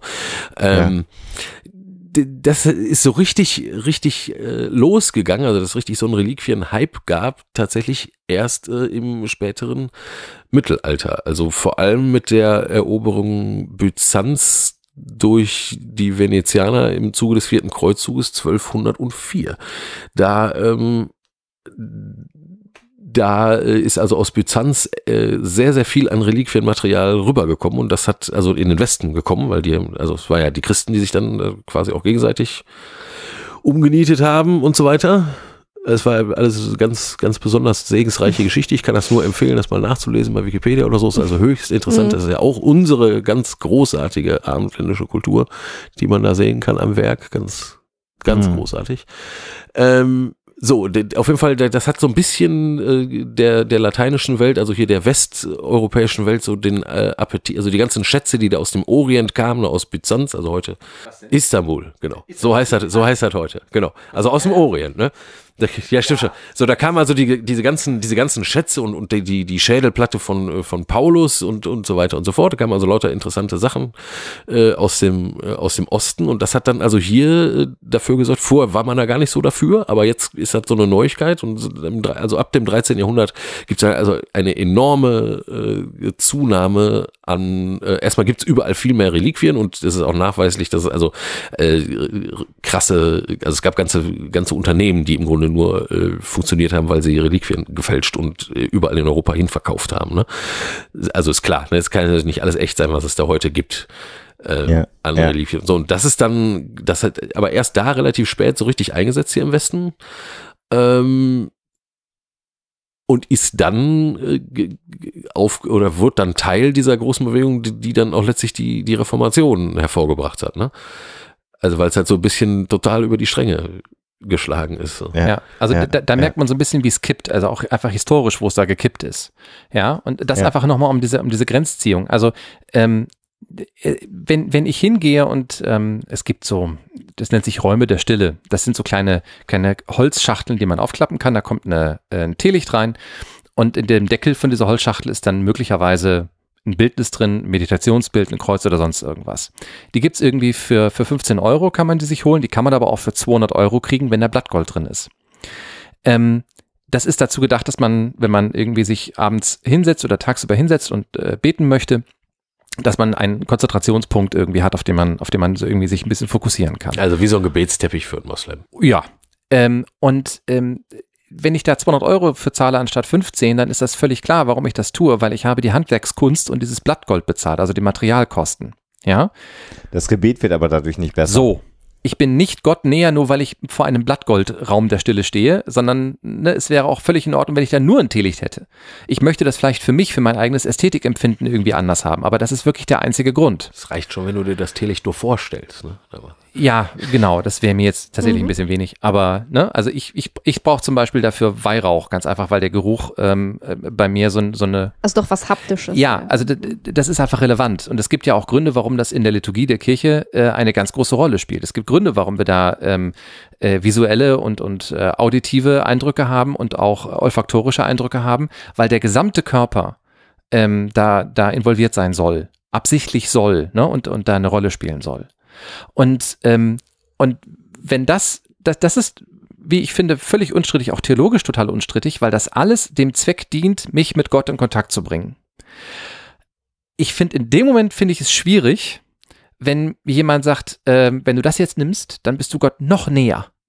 Und dafür kriege ich, Mhm. das kriegst du zum Sonderpreis von 25 Euro für 10 Gramm oder so. Ja, und da, da denke ich dann so, ah, Moment, da, nee. Also das ist das Mhm. eine und das andere ist halt, wenn, ähm, also wo, wo ich immer hellhörig werde, obwohl ich irgendwie vorsichtig mit bin, ist halt, ähm, also das eine halt, ne, damit hier Zahl und dann bist du Gott äh, näher und das andere äh, hier Zahl oder hier mach mit, dann bist du besser als die anderen. Ja. So und das, Ja, das, ja, ja. das funktioniert halt auch super geil mit Wobei- auch innerhalb der Christ, innerhalb des Christentums ganz super geil. Äh, bestes Beispiel Köln, ne? Oder ein super Beispiel, ähm, weil was man ja nicht weiß. Ähm, Köln ist deswegen, also auch im Mittelalter so schön fett groß geworden, weil, äh, weil die auch nach den Kreuzzügen äh, dann die große Gnade hatten, äh, die heiligen drei Könige äh, als Reliquien äh, zu bekommen nach Köln. Und das war, äh, also die hat man sich richtig geklaut irgendwo in Italien. Man hat gesagt, so, die kommen, nehmen wir jetzt mal mit hier, weil die Leute stehen so drauf und äh, das schadet sicher nicht, wenn wir jetzt irgendwie noch, weiß ich nicht, wie viele hunderttausend Pilger mehr haben jedes Jahr. Eben genau, wir Entsprechend Leute viel Übernachtung mehr in der Stadt und so weiter und Mhm, so fort genau. und so und so. Ähm, also dann, ja, dann Äh, äh, aber es ist äh, äh, auch ein Stück weit, finde ich manchmal, und das ist natürlich jetzt eine sehr schnöselige Beobachtung, aber ähm, ähm, Erfahrung aus meiner Zeit als Konfirmand in der evangelischen Kirche, die, die dann ja auch äh, in ihrer Zeit dann auch die Kollekte eingesammelt haben, ähm, dass man manchmal auch den Eindruck hatte, dass die Leute, die dann besonders viel Geld da reingeschmissen haben, das nicht gemacht haben, weil sie die Kirchenarbeit unterstützen wollten, sondern auch dieses Gefühl zu haben, ähm, je mehr, desto besser auch im, im Hinblick auf Glaube. Also ich, das ist etwas, was nicht rauszukriegen ist aus den Leuten.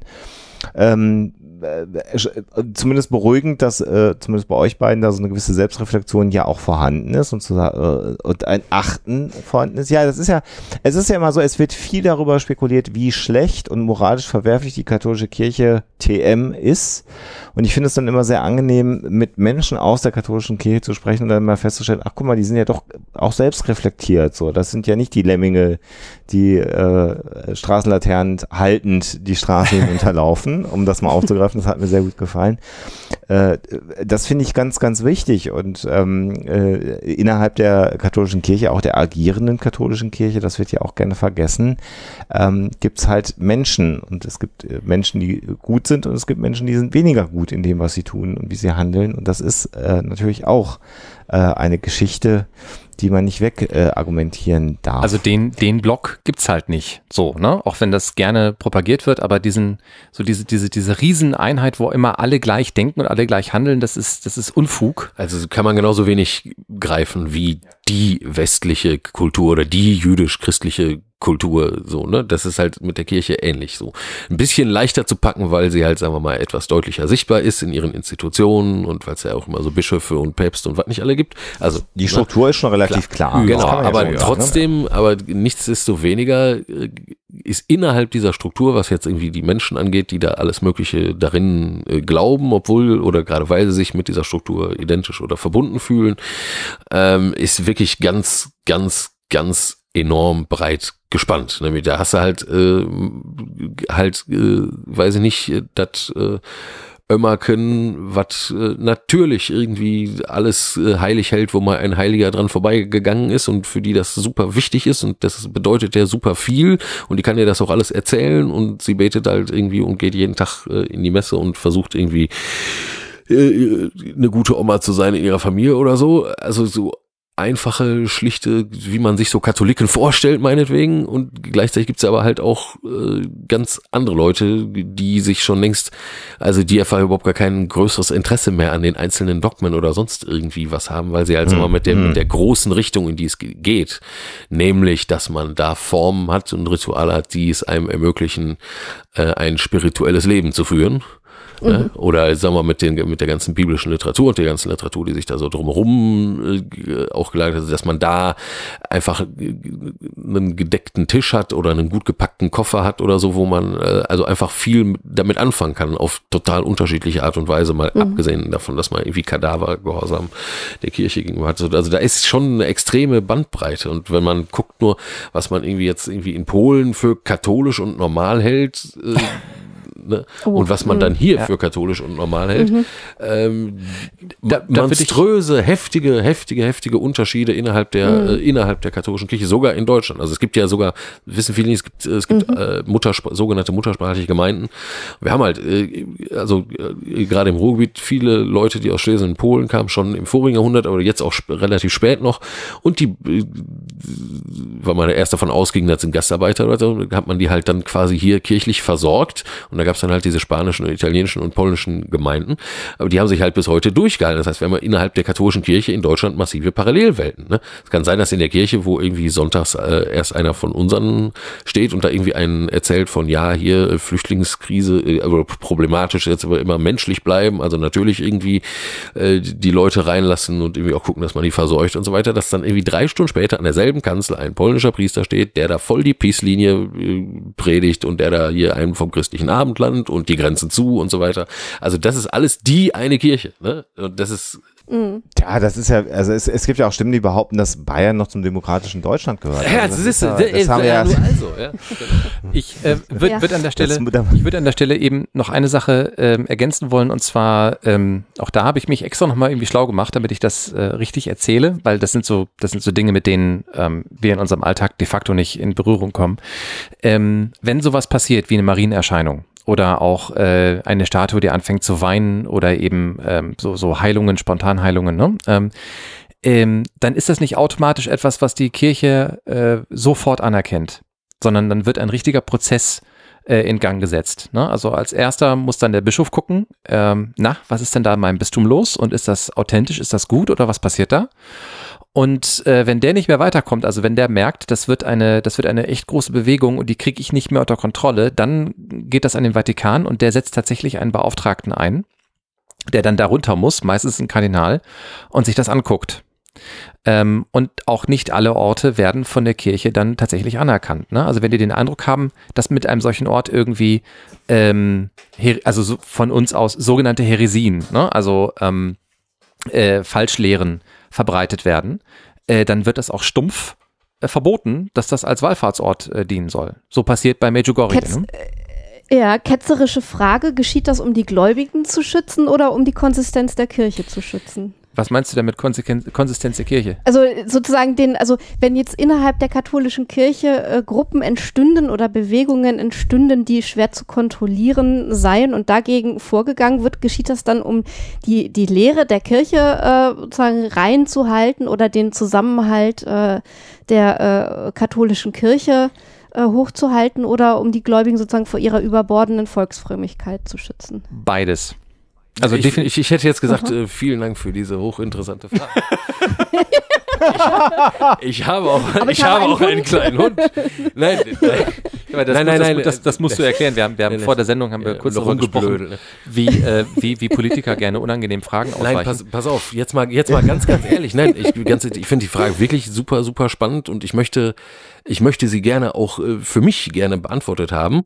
Hm. Ähm, und äh, ich habe mir da auch gelegentlich mal selber so in diese Richtung Gedanken gemacht und bin ähm, auch nicht weitergekommen als der Marc jetzt, mhm. weil also zum einen bin ich jetzt, glaube ich, lang genug da, um irgendwie nach wie vor davon auszugehen, dass da irgendwie drei bis 15 Männer oder Frauen, na, auf jeden Fall Männer, ne, sitzen, die da irgendwelche Fäden ziehen und alles unter Kontrolle haben. Wenn es Kardinale ne? sind, sind äh, müssen es äh, Männer sein. Das ja, klar, nein, nein, nein, überhaupt. System immer nicht. Ist egal.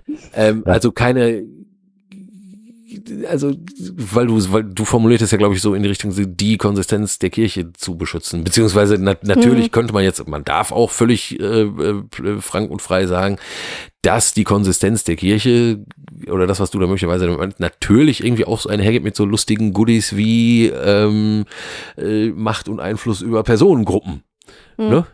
So, Ganz überspitzt wollte ich es gar ja, nicht Ja, ja, genau, aber, aber könnte, könnte man ja auch mhm. so, also mhm. auch um die. Um ja. Ich finde, ich, was ich, was ich da wirklich äh, sehr schön finde, wo ich dann wieder, äh, und, und das war eine Sache, die ich mit, mit großem Interesse verfolgt habe, äh, genau dieser, dieser Aspekt, also hinfahren, kontrollieren, prüfen und das muss alles passieren. Genauso auch mit Heiligsprechungen, also bevor jemand heilig mhm. gesprochen wird, ganz klare Verfahren, Dinge, die passieren müssen. Es müssen Wunder geschehen sein, ähm, die, die dann auch wieder geprüft werden. Sind es denn Wunder, die da passiert sind? Und ähm, ich, ich, die Menschen, die das tun, innerhalb der katholischen Kirche, denen traue ich auch in weiten Teilen zu, dass sie das sehr, sehr redlich und sehr ernst äh, vornehmen, diese Dinge. Vielleicht auch genau aus dem Aspekt, den Alexa da gerade genannt hat. Worüber ich aber doch sehr geschmunzelt habe, war die Geschwindigkeit, mit der Karl Wojtyla dann doch heilig gesprochen wurde. So dieses, dieses Phänomen von, äh, und äh, für mich, für den das gar keine Bedeutung hat, ob jemand heilig ist oder nicht, weil das für mich wirklich vollkommen irrelevant ist. Aber es war so nachvollziehbar, dass dieser Papst, der über so viele Jahre, äh, glaube ich, weltweit sehr extrem viel getan hat, äh, und ich, ich, ich kann mich noch an, an Zeiten erinnern, Solidarność-Bewegung in, in Polen, äh, ähm, die, die ganze Geschichte mit, mit, mit dem eisernen Vorhang, die ich noch doch recht plastisch erlebt habe und diesen polnischen Papst, der, der irgendwie dann doch auch wieder eine Brücke ähm, über den, den eisernen Vorhang war. Also diese, dieser große Wunsch, diesen Mann heilig zu sprechen. Und ich habe das wirklich verfolgt, dieses Prozedere. Und, und, und, und es ging einfach ungewöhnlich schnell. Es war innerhalb des Regelwerkes alles legitim. Also das glaube ich jetzt mal, so wurde es ja auch dargestellt. Aber es war halt sehr schnell. Und natürlich als äh, kritischer Außenbetrachter schmunzelt man und sagt, naja, Popular Demand, das das musste jetzt ja, per Akklamation. Ja, ja, aber das, das war es ja interessanterweise eigentlich, ähm, das war es ja eigentlich immer. Also, ähm, Ja, aber das ist dann so, ne, die ersten Stimmen kamen ja, soll heilig gesprochen werden und dann steht da, äh, der Vatikan und sagt, ja, das, das geht ja gar nicht und es müssen ja Dinge eingehalten werden. Und also ne, diese Stimmen aus, aus der, aus der äh, Weltkirche wurden ja nicht weniger und es hieß mal, nein, das können wir nicht, aber wir können jetzt schon mal und wir haben schon mal geprüft. Und ähm, ich, ich fand da, äh, oder habe da die katholische Kirche aber zutiefst menschlich empfunden, was ich manchmal nicht tue in ihren Dogmen, aber da habe ich es einfach, das war, das äh, für mich menschelte da dieses, dieses System plötzlich ganz stark und es war einfach auch tut es immer wieder mal zum Segen, oft zum Fluch, ne? Also, Ja, genau, genau. Also gerade, ich, ich kenne ähm, einen, einen Priester, der sagte, also wenn ähm, äh, Benedikt stirbt und der auch heilig gesprochen wird, dann äh, lässt, er sich, lässt er sich laisieren, weil dann ist offenbar so ein Automatismus eingetreten, dass jeder Papst heilig Ja. gesprochen wird. Das, ähm, ich, ich, ich glaube, ähm, ohne mich da jetzt zu weit aus dem Fenster lehnen zu wollen, aber ich finde halt ähm, diese eine Hürde etwas, ähm, möglicherweise etwas unnötig behindernd, dass ein Heiliger ähm, äh, zwei Wunder, glaube ich, nachgewiesen haben muss. Ähm, weil aus meiner Perspektive ein Heiliger jemand ist, der ähm, aus der Sicht der Gläubigen und aus der Sicht der Kirche einfach nur ein unglaublich gottgefälliges Leben geführt hat und der als Vorbild und Beispiel für andere Gläubige dienen kann. Das ist eine sehr demokratische Sichtweise eigentlich, ne? Wenn die Mehrheit der Gläubigen. Naja, schon. Also der de facto, ist de facto ist es also auch immer nur so äh, gelaufen. Also hei- die geht ja gar Forschung nicht von heiligen Menschen, also das angefangen, wie gesagt, hat alles mit den Märtyrern, da war es halt auch ziemlich leicht, dass die Gemeinde äh, das Viel auf, wenn jemand so im Zirkus Maximus da zerfetzt wird. Ja, halt sich dann relativ Ja. schnell einig war, aber auch später, als zum Beispiel jetzt äh, ne, vom, äh, vom Franziskus äh, weiß man das halt, ähm, der, der muss so eine Ausstrahlung gehabt haben, es war völlig unbestritten, dass der, äh, dass der heilig äh, gesprochen würde nach seinem Tod. Mhm. Also schon zu seinen Lebzeiten war das im Grunde super vielen Leuten. wir haben das, wir haben das in der Franziskus-Folge Ja. erklärt. Genau. Äh, Also dass- dass- dass so, so weitgehend, dass, dass die umliegenden Städte, also Assisi und die umliegenden Nachbarstädte, Perugia und so weiter, sich, äh, sich äh, sozusagen äh, hinter vorgehaltener Hand darum geprügelt haben, äh, äh, wo der denn, also den möglichst bei sich zu, dass er doch möglichst irgendwie in der eigenen Stadt stirbt, ne? Weil man schon wusste, was dann, dann kommen würde, ne? Und bei dem, der war, der, War der war halt auch okay. äh, Santo Subito, weil halt auch irgendwie Völker äh, und jetzt nicht zunächst äh, Kirchenfunktionäre, sondern einfach viele, viele Menschen sehr, sehr laut geschrien haben, der ist jetzt aber heilig. Und dann hat die Kirche halt geguckt, ja, gucken wir mal. Also jetzt die, die offizielle äh, Kirche, äh, kriegen wir das irgendwie hin, den mit unseren Regeln da irgendwie dann auch und dann, ja. Ähm, äh, einen Aspekt, ich, ich falle dir jetzt, Alexander, fast ins Wort, aber äh, einen Aspekt wollte ich wahnsinnig gerne noch ansprechen, wenn wir wieder äh, auf dieses Schlangenöl nochmal zurückkämen. Dann würde ich gerne noch einen, ein, einen, einen Einschub gerade noch vormachen auf etwas, das Marc vor, vorgefühlt äh, anderthalb Stunden erzählt hat, nämlich nochmal so dieses Thema der Gotteserfahrung. Das hast du so kurz angerissen. Ähm, oder der, der, der Leibhaftigkeit Mhm. äh, Gottes. Und ich erinnere mich da an ein Gespräch, was wir beide mal geführt haben, wo es darum nämlich genau ging, wie so die Gotteserfahrung äh, für einen Gläubigen sein kann. Da haben wir, da haben wir länger drüber philosophiert. Und ähm, ich habe dann natürlich ähm, arrogant und atheistisch, wie ich bin, gesagt, naja, aber wenn mir genau das Gleiche passieren würde, was einem Gläubigen passiert in dieser Situation, würde ich das dann auch, auch als, als Gottes äh, Wahrnehmung empfinden. Und dann hast du mich sehr entspannt angeguckt, Marc, und hast gesagt, nee, natürlich nicht, weil, weil du gar nicht bereit bist, Gott äh, äh, in, in dich aufzunehmen oder, oder äh, was natürlich deutlich eleganter formuliert, was natürlich äh, aus wissenschaftlich kritischer Sicht äh, ein Zirkelschluss natürlich ist, den man natürlich auch nicht widerlegen kann, aber glaube ich auch nochmal sehr deutlich macht, wie, wie man dieses Thema Gotteserfahrung äh, zu bewerten hat. Und ich fand das einen sehr, sehr spannenden Gedanken, dass tatsächlich zwei Menschen eine, äh, sagen wir mal, ähm, äh, physiologisch, physikalisch identische Erfahrung haben können. Und je nachdem, wie sie äh, eben in, in diesem religiösen Bereich geprägt sind, ist es für den einen eine Gotteswahrnehmung und für den anderen eben nicht. Und sich dessen immer auch bewusst zu sein. Und wie man das dann letztendlich begründet, ist eine andere Geschichte. Ob man das religiös bedingt, in, in, in, dem, in, indem man sagt, du musst ja auch bereit sein, äh, äh, dass Gott dir begegnen kann. So, nur, nur, nur dann wird er das tun. Oder eben, indem man einfach sagt, man hat einen anderen Mindset. Für mich als Psychologen sowieso mal ganz spannend, wenn Menschen über Erfahrungen, Wahrnehmungen sprechen. Aber das ist einfach nochmal so ein Aspekt. Ähm, du erinnerst dich, glaube ich, an das Gespräch, was ich Mhm. meine. Ne? Vielleicht kannst du nochmal äh, formulieren, du hast es, wie gesagt, deutlich eleganter formuliert, ähm, warum mir vermutlich Gott nie erscheinen wird. Äh, erstens würde ich das so nicht ausschließen. so per se. ähm, Guck mal, der ist, der ist in den letzten Jahren so ein bisschen gereift, ne? Man merkt es auch. Also mehr so salomonisch inzwischen. Aber ja, machen wir weiter. ähm, Nein, damals hat er auch nicht nie gesagt. nee, Kann ich mir auch, kann ich mir auch gar nicht ich. vorstellen. das, nein, nein, um Gottes Willen. Also, ähm, äh, du brauchst eine Form von innerer, also du musst es zumindest innerlich irgendwo für möglich halten, dass, da, dass es da Dinge Ja. gibt, die, ähm, wie heißt es so schön, die mehr sind, als das menschliche Auge oder den menschlichen Sinne erkennen können. Und in dem Moment, wo du das für möglich hältst, äh, kann es passieren, dass dir etwas, dass dir etwas widerfährt, dass du in deine bisherigen Interpretationsmuster nicht mehr einarbeiten kannst.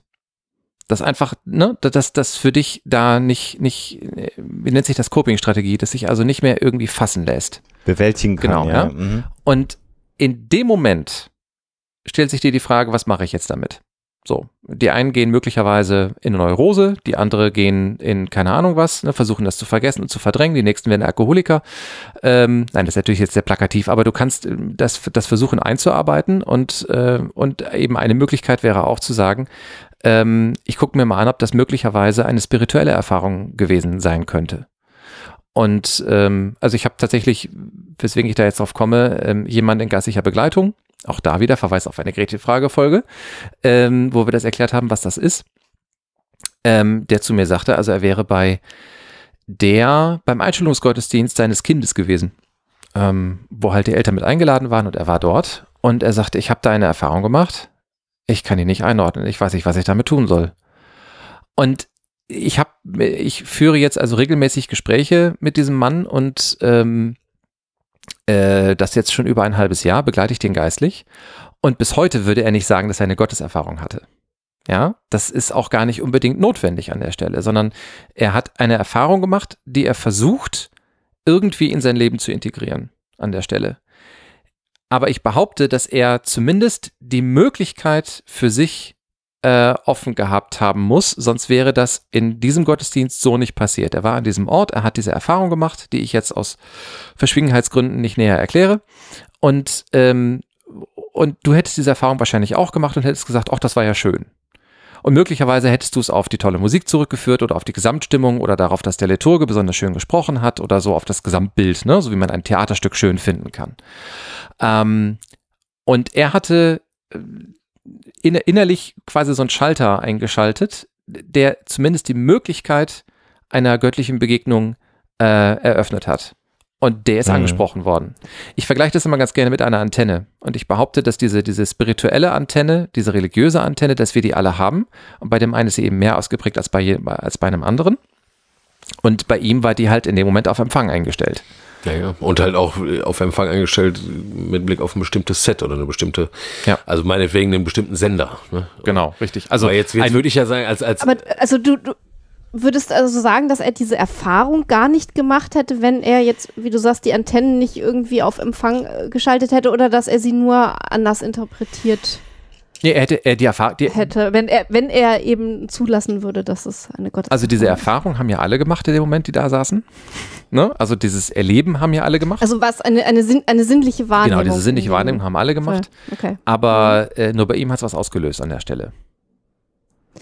Da, das finde ich eigentlich ganz spannend, weil man daran auch wunderschön ablesen kann, dass allein schon die Wahrnehmung, also wirklich die sinnliche Wahrnehmung, äh, ein kultureller Vorgang ist, den Ja. du halt auf unterschiedliche Arten einordnen, interpretieren und dann eben in dein Leben integrieren ist, kannst. äh, ist endloses Feld, super spannend. Können wir immer nochmal äh, eine, Ja. eine Ja, ja. Nahtoderfahrung-Sendung machen. Das wäre ja auch super, super Ja. spannend. Ja, oder allein jetzt auf unser äh, Ja, ja, Ölbeispiel bezogen. Also ich würde da wahrscheinlich eine Flasche sehen, wo irgendwie eine komische Substanz drin ist, die mehr oder weniger wohlriechend ist oder was Mhm. auch immer. Und andere sehen da eben ähm, eine Reliquie oder etwas, das potenziell unter Umständen heilbringend Also vielleicht noch kann. Eine kurze Ergänzung zu diesem ganzen Wahrnehmung und Interpretation von und religiöse Wahrnehmung oder oder Spiritualität und Dingen so. Also ich meine mich zu erinnern, dass es mal interessante Versuche gab, wo man, ähm, wo man buddhistische Mönche und Nonnen und christliche Mönche und Nonnen Ja. und islamische Derwische oder weiß ich nicht. Das mit also den Magneten? lauter Dinge, Ja. die, also lauter Leute, die, sagen wir mal, in, innerhalb ihrer äh, eigenen religiösen Kultur und innerhalb ihrer, ja, äh, genau, äh, die halt das Werkzeuge zur Verfügung haben, die sie zur Meditation nutzen. Ne? So, und damit verbunden natürlich meinetwegen auch wirklich ganze komplexe religiöse Vorstellungswelten. Ne? Also jetzt äh, die, die, äh, die, äh, der Benediktiner beim Psalm, Psalieren oder beim Jesus-Gebet, der, der mm, denkt ja auch ganz bestimmte Sachen, bis er dann irgendwann quasi gar nichts mehr denkt und nur noch die reine Gegenwart fließen spürt oder so, als jetzt der, als jetzt ein buddhistischer oder hinduistischer äh, äh, Mönch oder so, der, der ne, andere Technik hat oder einen anderen kulturellen oder religiösen Überbau hat. So. Und man hat also diese Mhm. Leute Mhm. in tiefer Meditation ähm, äh, in die Röhre geschoben und hat sich deren Gehirne angeguckt. Und äh, wenn ich mich, also ich meine, das war ziemlich genau so, dass halt nachgewiesen wurde, dass es bei denen überall gleich aussieht, ne? Wenn die, wenn der eine sagt, ich habe gerade krasse Erfahrung mit meinem Gott hier, sagt der andere, ich bin schon kurz im Nirvana und so, das sieht im Gehirn völlig gleich aus, was die da erleben. Und was wäre der Schluss Der daraus? Schluss daraus wäre, also erstmal, dass es man es ganz offenkundig ohne Gehirn nicht erleben kann. erstmal so, ne? Oder dass das Gehirn, dass das. Gehirn auf jeden Fall etwas damit zu tun hat, wenn man so eine, wenn man, Ja. wenn man, äh, wenn man irgendwie eine, eine tiefe, äh, tiefe religiöse Verzückung hat oder so oder oder sowas. Also dann hat auf jeden Fall hat das schon mal, egal, es kann was mit Gott zu tun haben, aber es muss definitiv was mit deinem Gehirn zu tun haben. Ne? Es geht nicht ohne dein Gehirn.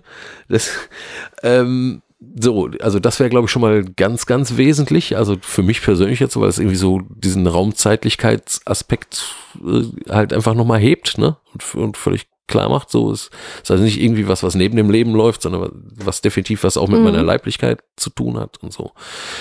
Ähm, ja, und dann macht mich das erstmal gar nicht, äh, also mich jetzt als, äh, als christlichen Theologen oder auch christlichen Gläubigen, der ich ja versuche irgendwie so zu sein, dann ähm, macht mich das auch nicht bekloppt, muss ich ehrlich sagen. Also es stört Mhm. mich nicht. Es verwundert mich eigentlich auch gar nicht, weil ich ja davon Ja. ausgehe, dass das, wozu ich glaube, dass ich da irgendwie Kontakt habe, dass das äh, eine universelle Wirklichkeit ist. Ja. Und dass sie eben nicht an Kultur gebunden ist oder so, ne? Ja. Und sich auch nicht bindet an Kultur. So. Also möglicherweise haben Ja, wir da eine eben- Abbildung dieser Antenne. So. Entschuldige, du wolltest. Ja, ja. Aber die dann natürlich ähm, tatsächlich äh, im Menschen angelegt ist und ähm, einfach nur zeigt, dass der Mensch oder dass äh, die Menschen eben, die äh, religiöse Erfahrungen machen, einfach spirituelle Persönlichkeiten Ja. sind. Also nicht mehr und Genau, nicht weniger genau so, erstmal, ja. wenn man es knallhart betrachtet. Ne? Ähm, ich, genau, vorhin sagte ich ja, ich wollte einen Aspekt noch so wahnsinnig gerne ansprechen ähm, in Bezug auf das Schlangenöl vom Anfang, das viel zitierte. In der Esoterik haben wir ganz oft die Erfahrung gemacht und von Fällen gehört, wo solche Dinge abhängig gemacht haben, also wirklich psychische Konsequenzen auch hatten. Also wir haben von Leuten gehört, die äh, nicht mehr aus dem Haus gehen können, ohne irgendwie ihr Horoskop zu bestimmen oder sich die Karten zu legen oder ihren äh, Engel-Talisman dabei haben müssen, weil sonst irgendwas äh, Schlimmes äh, passiert. Also so lauter Ähm, hübsche kleine Zwangsgeschichten. Genau, genau, sowas. ähm, äh, und das sind natürlich dann ähm, auch Mechanismen, wo bei uns dann wirklich die Alarmglocken schrillen und wir sagen, äh, das macht unfrei, das macht abhängig, das hat eine zerstörerische Wirkung. Ähm, würdet ihr diese Grenze da auch so ziehen oder ähm, ist das als, als Krücke, solange es in Maßen genossen wird, durchaus äh, legitim, eurer Meinung nach? Also ähm, alles ist abzulehnen, was unfrei macht. Ja, also Mhm. äh, Flo wiederholt das, ich glaube, in jeder Folge mindestens einmal, dass das Mhm. aus seiner Perspektive ähm, Religion etwas ist, das frei machen soll. Ja, Mhm. also befreien soll aus sozialen Zwängen, ähm, befreien soll aus, aus gesellschaftlichen Zwängen, aus ähm, eben aus dem, was dich einengt. Ja, da soll Religion dir die Möglichkeit geben, da rauszukommen und dich voll zu entfalten. Äh, in dem Moment, wo es unfrei macht, und das ist die Grenze, ist da irgendwas schiefgelaufen an der Stelle, würde ich Mhm. behaupten. Ja, ähm, wir Mhm. kennen das, das also aus, ich glaube, fast jeder Religion, dass es so Dinge gibt, die man mit sich herumträgt. Ja, so, also kleine, äh, kleine Teile des, des äh, Tanach zum Beispiel, ne, im Judentum. Ähm, oder ähm, dass man sagt, ich, ich nehme irgendwie ähm, dann vielleicht doch mal irgendwie so eine Plakette irgendwie Oder mit. dass ne? du dir dein Kreuz umhängst Mhm. und dich nackt fühlst, wenn du mal morgens vergessen Genau, hast. richtig oder so, sowas. ne? Ne? Ähm, ähm, ich würde sogar sagen, ein Ehering beispielsweise. Ne? Ähm, Mhm. Der macht dich ja auch nicht unfrei, nur weil er dich daran erinnert, dass du verheiratet bist. ne? Sondern ähm, es geht darum, dass, dass dieser Gegenstand dir ein Gefühl geben soll, ähm, das dich orientiert, das dich sicher äh, macht, das dir Sicherheit verleiht, ähm, dass dir das dir Unterstützung gibt. Und solange es das tut, ist es gut. In dem Moment, wo es dich äh, einengt, ist es falsch. Ja? Fertig. Oder, naja, was heißt falsch? Aber zumindest hinterfragungswürdig, sagen wir mal so. Ja? Mhm. Weil es eben auch nicht besonders einfach immer zu erkennen ist. Also ich stelle mich jetzt sicherlich nicht hin und sage, ähm, äh, das besagte Ömmekin von vorhin, das Flo so schön beschrieb, die also äh, zu jedem Rosenkranzgebet geht, ja, und auch immer einen Rosenkranz dabei hat, die ist nicht äh, automatisch unfrei, und die ist auch nicht irgendwie religiös überlagert oder verblendet oder so oder fundamentalistisch. Das gehört einfach zu ihrem Ausdruckswesen von Spiritualität an der Stelle, ja.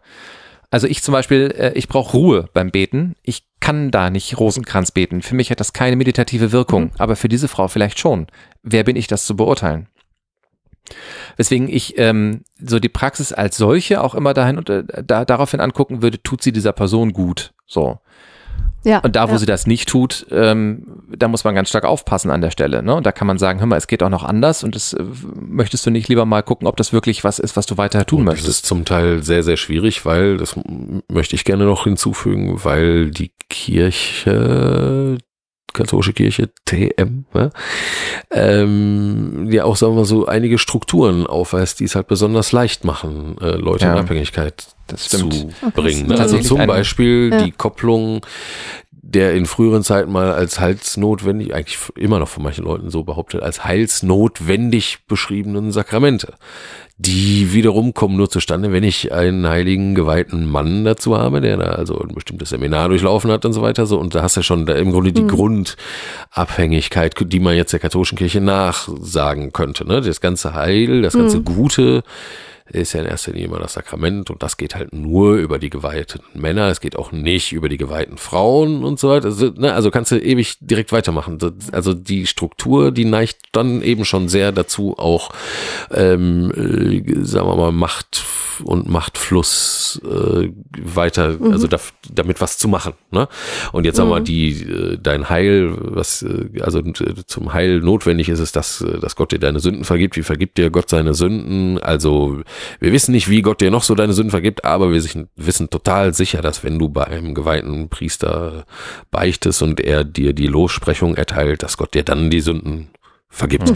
Dafür brauchst du aber diesen Typen und der kann natürlich dann auch wieder machen, wie er lustig ist. Ne? Der kann ja mal sagen, heute lasse ich aber hier meine Seelenwaschmaschine mal zu. Ne? Oder du schmeißt dir einfach vielleicht doch nochmal irgendwie paar Cent rein oder was so, ne? Und so, so. Also es gibt ähm, tatsächlich ein, ein neues Feld, das äh, innerhalb der katholischen Kirche noch ja noch noch gar nicht irgendwie strukturiert ist und wo noch gar nicht klar ist, wie man damit umgehen soll. Äh, und das ist das des geistlichen Missbrauchs. Ne? Also nicht des sexuellen Missbrauchs durch durch Geistliche oder Seelsorgerinnen und Seelsorger, äh, sondern des geistlichen Missbrauchs. Und das äh, beschreibt also die Abhängigkeit, in die ein Mensch gerät äh, zu einem anderen Menschen, der ihm in einer geistlichen Struktur übergeordnet ist. Ja, also einem geistlichen Begleiter, einer Ordensoberin oder einem, einem Abt, äh, einem Priester oder überhaupt einem, einem spirituell irgendwie charismatischen Menschen. Mhm. Und ähm, das sind zum Beispiel völlig unfreimachende Strukturen an der Stelle. Ja, und auch da, ähm, ich hatte eine, eine sehr, sehr spannende Fortbildung, ähm, wo eine der Vortragenden auch eben eine Betroffene war, also ein ehemaliges Opfer von geistlichem Missbrauch war, eine ehemalige Nonne auch. Und äh, sie beschrieb also in ihrem Vortrag genau das als eines der Kriterien. Ne? Macht es mich unfrei, engt es mich ein, Mhm. übt es Macht über mich aus und mache ich Dinge, die ich vorher für mich abgelehnt hätte. Und zwar nicht, weil ich sie möchte, sondern weil mein Gegenüber sie möchte. Mhm. Und da sagt sie, da ist ganz klar die Grenze. Wenn das, wenn sie auf diese Fragen ja antworten, ne, dann sind sie in einer abhängig machenden Situation und sollten da ganz schnell raus. So, ne? Genau. Äh, Und da, da, wir hatten ja im Vorgespräch äh, kurz mal äh, über den Unterschied Religion oder, äh, oder religiöse Gemeinschaft und Sekte äh, gesprochen. Äh, und wenn solche Abhängigkeitsverhältnisse klar befördert werden, gut geheißen werden und sozusagen zur Norm werden, dann hat man es meistens tatsächlich auch mit einer Sekte zu tun. Würde ich jetzt mal so Ja, ich habe ja, ich hab ja, als steile These ich hab in ja schon Raum gesagt, der stellen. Sektenbegriff ist sehr schwammig. Das kommt darauf an, wer ihn formuliert. Ja. Aber ja, ja, das kann man Mhm. natürlich so nehmen, ganz klar. Und also ich glaube nicht, dass, ähm, dass jetzt äh, Reliquien in der Lage sind, ähm, das, oder, oder auch Devotionalien, ähm, so eine Form von Macht auszuüben. Ne? Ich reg mich, ich habe einfach nur stumpf darüber aufgeregt, ähm, dass mit einem impliziten, nicht, nicht klar ausgesprochenen Halsversprechen offenbar Kasse gemacht Also werden letztlich soll. das aus Not und Mhm. be auf, Ja. aus Bedürftigkeit, jetzt nicht als, als schlechte Eigenschaft, sondern als Ja. etwas, was eigentlich jeder Mensch hat, Bedürfnisse, verdammte Axt, also aus Bedürfnissen oder aus Not äh, Reibach gemacht wird. Also im Grunde ne, ist das jetzt das Heil, äh, das komische äh, Öl da mit dem Webshop, das ist äh, fast schon so geil dann äh, wie unsere äh, freundlichen, äh, freundlich forschenden Pharmaunternehmen. Äh, Unternehmen, ne? dann, Ja. Das, Genau, oder, oder gewisse äh, Ja, Fernsehpastoren, sicher. die äh, dann ne, halt in ihrem Webshop irgendwelche Dinge, Wässerchen Genau. vertreiben oder was. Also, ne, wer, wer, in den Libanon fährt und an das, äh, an, an das Grab ähm, äh, des, des heiligen Schabel Maglouf irgendwie hingeht, der auch tatsächlich offiziell heilig gesprochen ist und alles, ne? Und dann irgendwie sagt, und seitdem ich da gebetet habe, geht's mir besser, geschenkt, ja? Ähm, Mhm. und, äh, und auch Lurtwasser von mir aus. Aber äh, also das, das, das, ein, die eine Schwierigkeit war halt eben der Reibach und das, ähm, das Geld machen damit und das, die andere Schwierigkeit finde ich halt, äh, wenn man sagt, so jetzt habe ich hier etwas, das hat, das bewirkt, wenn ich es auf eine bestimmte Art und Weise anwende, äh, A, B, C. Ja, das ist halt platt magisches Denken. genau, und weil- mit Aufklärung halt nicht zu machen. Genau, wie weil wir ich dann derjenige Und- bin, Ja. der es mache und nicht Gott derjenige ist, der so. es macht. Und ich kann Gott Mhm. nicht sagen, was er zu tun hat. Ne? So. Und das ist theologisch einfach schwierig an der Stelle. Ähm, und Kirche hat sich, wie gesagt, da immer schon äh, gegen gewehrt. Ähm, genau, also was, was Flo noch gar nicht erzählt hat, war zum Beispiel, dass im Mittelalter äh, wurde gerne mal so konsekrete Hostien, also aus der, äh, aus der Eucharistiefeier geheiligte, konsekrete Hostien genommen und, und das Tierfutter gemischt, damit die Kühe mehr Milch geben und so. Also, Also richtig krass, Mhm. ganz So. klassisch magisches. und das musste Denken. auch hart unterbunden Ja. werden an der Stelle. Äh, der, der Buddler, ein guter Freund von uns, Archäologe, der ja auch podcastet, der ein oder andere ke- kennt ihn sicherlich, äh, hat ja auch äh, tatsächlich so gefaltete Bleiplättchen ge- ge- ne? genau, ja, Mhm. gefunden, Zaubersprüchen. äh, äh, wo dann äh, tatsächlich christliche Sprüche in so gefalteten Bleiplättchen drin waren, die dann auch verkauft wurden, weil sie wie Schutzzauber gewirkt haben, aber die Ja. Texte, die dort drin waren, hatten christlichen Ursprung, das geht ja genau in Ja. die gleiche Richtung. Aber bevor wir das Fass jetzt auch noch aufmachen, Ja, äh, ist auch mal weil wir uns, weil wir Ich jetzt setzte gerade an. 17 Genau. Stunden sind wir hier schon dran. Ne? ja, also der, der, der, der, der längste, Also bitte. ja. ähm, äh, äh, glaube ich, äh, kommen wir einfach mal zum Ende. Wir haben äh, unsererseits das große Problem, dass auf der Hoaxilla Homepage im Moment die Kommentarfunktion technisch nicht funktioniert. Ähm, äh, da gibt es diverse Gründe, warum das so ist. Die DSGVO ist eine, aber die, der, Zusammenhang ist noch ein bisschen größer. Insofern kann ich schon mal sagen, wer äh, von unseren Hoaxilla-Hörern das hier kommentieren möchte, sollte das bitte per E-Mail tun. Und ich kann von Hand sozusagen Kommentare dann drunter setzen, sodass so die Kommentarstruktur dann erhalten bleibt, weil ich glaube, dass viele Menschen über dieses Thema hier diskutieren wollen, über den Austausch mit der Griechenfrage. Eines der Argumente wird wieder sein, wie kann man diese Menschen so lange reden lassen und nicht unterbrechen? ähm, umgedreht, eine Unart. umgedreht bin ich natürlich gespannt, was bei euch äh, kommentiert wird über das atheistische Pakt, mit dem ihr euch da eingelassen habt, ähm, was man ja auch nicht machen darf eigentlich.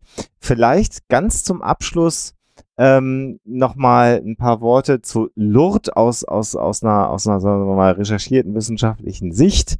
Äh, fand ich ganz spannend, habe ich gefunden, dass also rund 30.000 Heilungen seit so dem Beginn 1858 ähm, ja, äh, soll es gegeben haben. 6000 von den 30.000 sind überhaupt nur dokumentiert.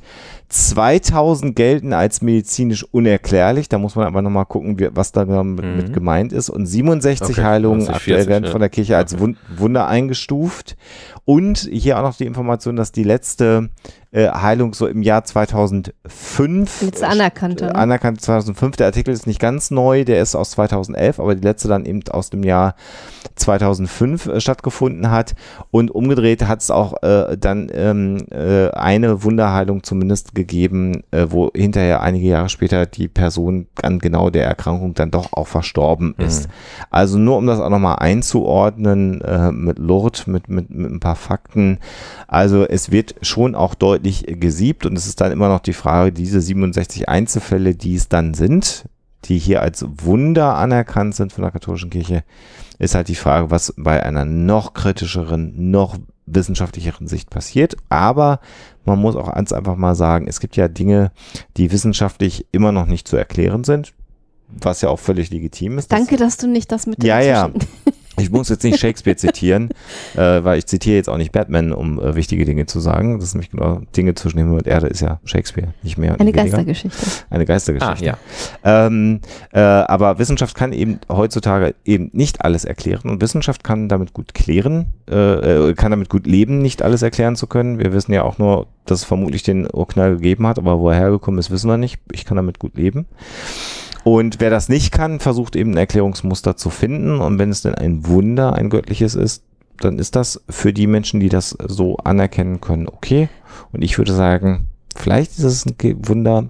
Ich glaube aber eher, dass wir das, das einfach noch nicht erklären können. Und, und ich finde es besonders schön, dass wir eigentlich Konsens haben, das, was äh, unfrei macht, das, was äh, abhängig macht, ist kritisch zu sehen. Und ansonsten müssen Menschen natürlich das Recht haben, Dinge zu glauben und auch ihren ganz persönlichen Glauben im Alltag so leben zu können, wie sie das möchten. Und ihr dürft auch ein Fazit machen. Ich sage jetzt aber schon, Marc Flo, es war mir ein Fest. Ja. Ich fand das eine wunderbare Episode und jetzt dürft ihr euer Fazit gerne ziehen.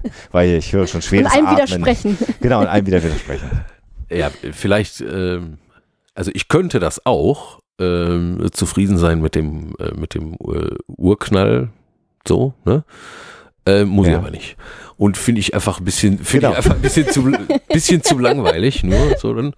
Aber, aber das ist halt auch- so Geschmackssache und natürlich auch, wie man so groß geworden äh, ist und so weiter. Also ich äh, kann nur sagen, äh, es war extrem kurzweilig und es ist wie so oft, ne, äh, jetzt gleich der Vorhang zu und alle Fragen offen, ne, weil wir, weil wir, Ja, alles, weil wir alles äh, nur so angestrichen, äh, angesch, äh, wie heißt es, angeschnitten, Rissen, angerissen, rissen, angerissen heißt das. haben so und das hat, aber es hat halt einfach, ähm, es hat halt einfach Spaß gemacht, weil, weil Ja. ich einfach, aber das war ja damals, als wir uns auch in the Flash äh, kennenlernen durften auf dem Podcamp, es ist einfach, ähm, äh, wir können es doch ganz gut verstehen, einfach so, ne? Und das ist, ähm, Ja. und das ist wirklich, Warum denn das auch ist nicht? richtig gut. Also das sind halt auch Gespräche, also ich habe es sehr genossen und so wie der Marc gerade guckt, der sah kurz so aus wie, also vor, also der hat es, glaube ich, sehr, sehr genossen.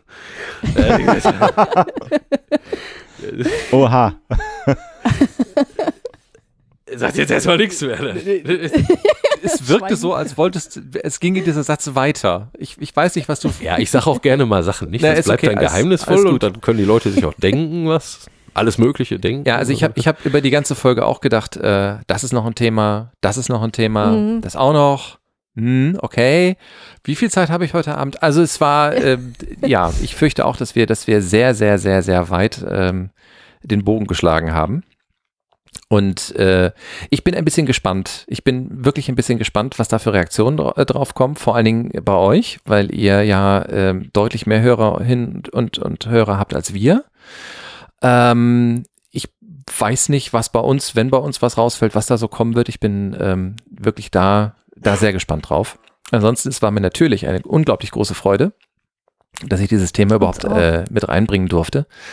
Und äh, ja, habe ich jetzt noch, äh, den Abschluss macht bei uns eigentlich immer Flo, deswegen, ähm, ich bin jetzt nicht gewohnt, das letzte Wort zu Ihr haben. könnt, ihr, ihr, ihr könnt nochmal eure Webadresse nennen, wie man euch Oh ja. beide, wer jetzt sagt, die beiden. Äh, Ganz einfach äh, www.gretchenfrage.net. Aber nur mit einem T, nämlich so nett wie wir sind. Nämlich nicht ganz so nett, sondern nur mit einem T. Genau. Also www.gretchenfrage.net. Genau. Und auf Twitter sind wir, sind wir, sind wir verfügbar und auf Facebook auch. Ja. Und äh, ja, und da ist auch eine E-Mail-Adresse, falls man uns irgendwie persönlich schreiben möchte, kann man das gerne tun. Und vielleicht irgendwann ja mal wieder so. Ja, ist Crossover. sehr, sehr gerne. gerne. Sehr, sehr gerne. Äh, herzliche Grüße ins Ruhrgebiet Ja, und bis demnächst, genau. würde ich sagen. Herzliche Grüße in den hohen Norden, äh, auch den Hö äh, HörerInnen. Äh, einen guten Tag, einen guten Morgen, eine gute Nacht, was auch immer.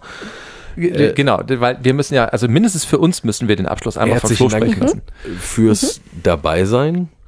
Ähm, und äh, tschüss, wir hören uns dann beim nächsten Mal, wenn es wieder. Äh, Nee, nee, du musst, äh, ich muss Aufpassen. Nee, ich weiß, wenn es ja gut. Also in diesem Fall, ja, ist auch egal. Also was ich noch sagen wollte, äh, pa, äh, pa, ne?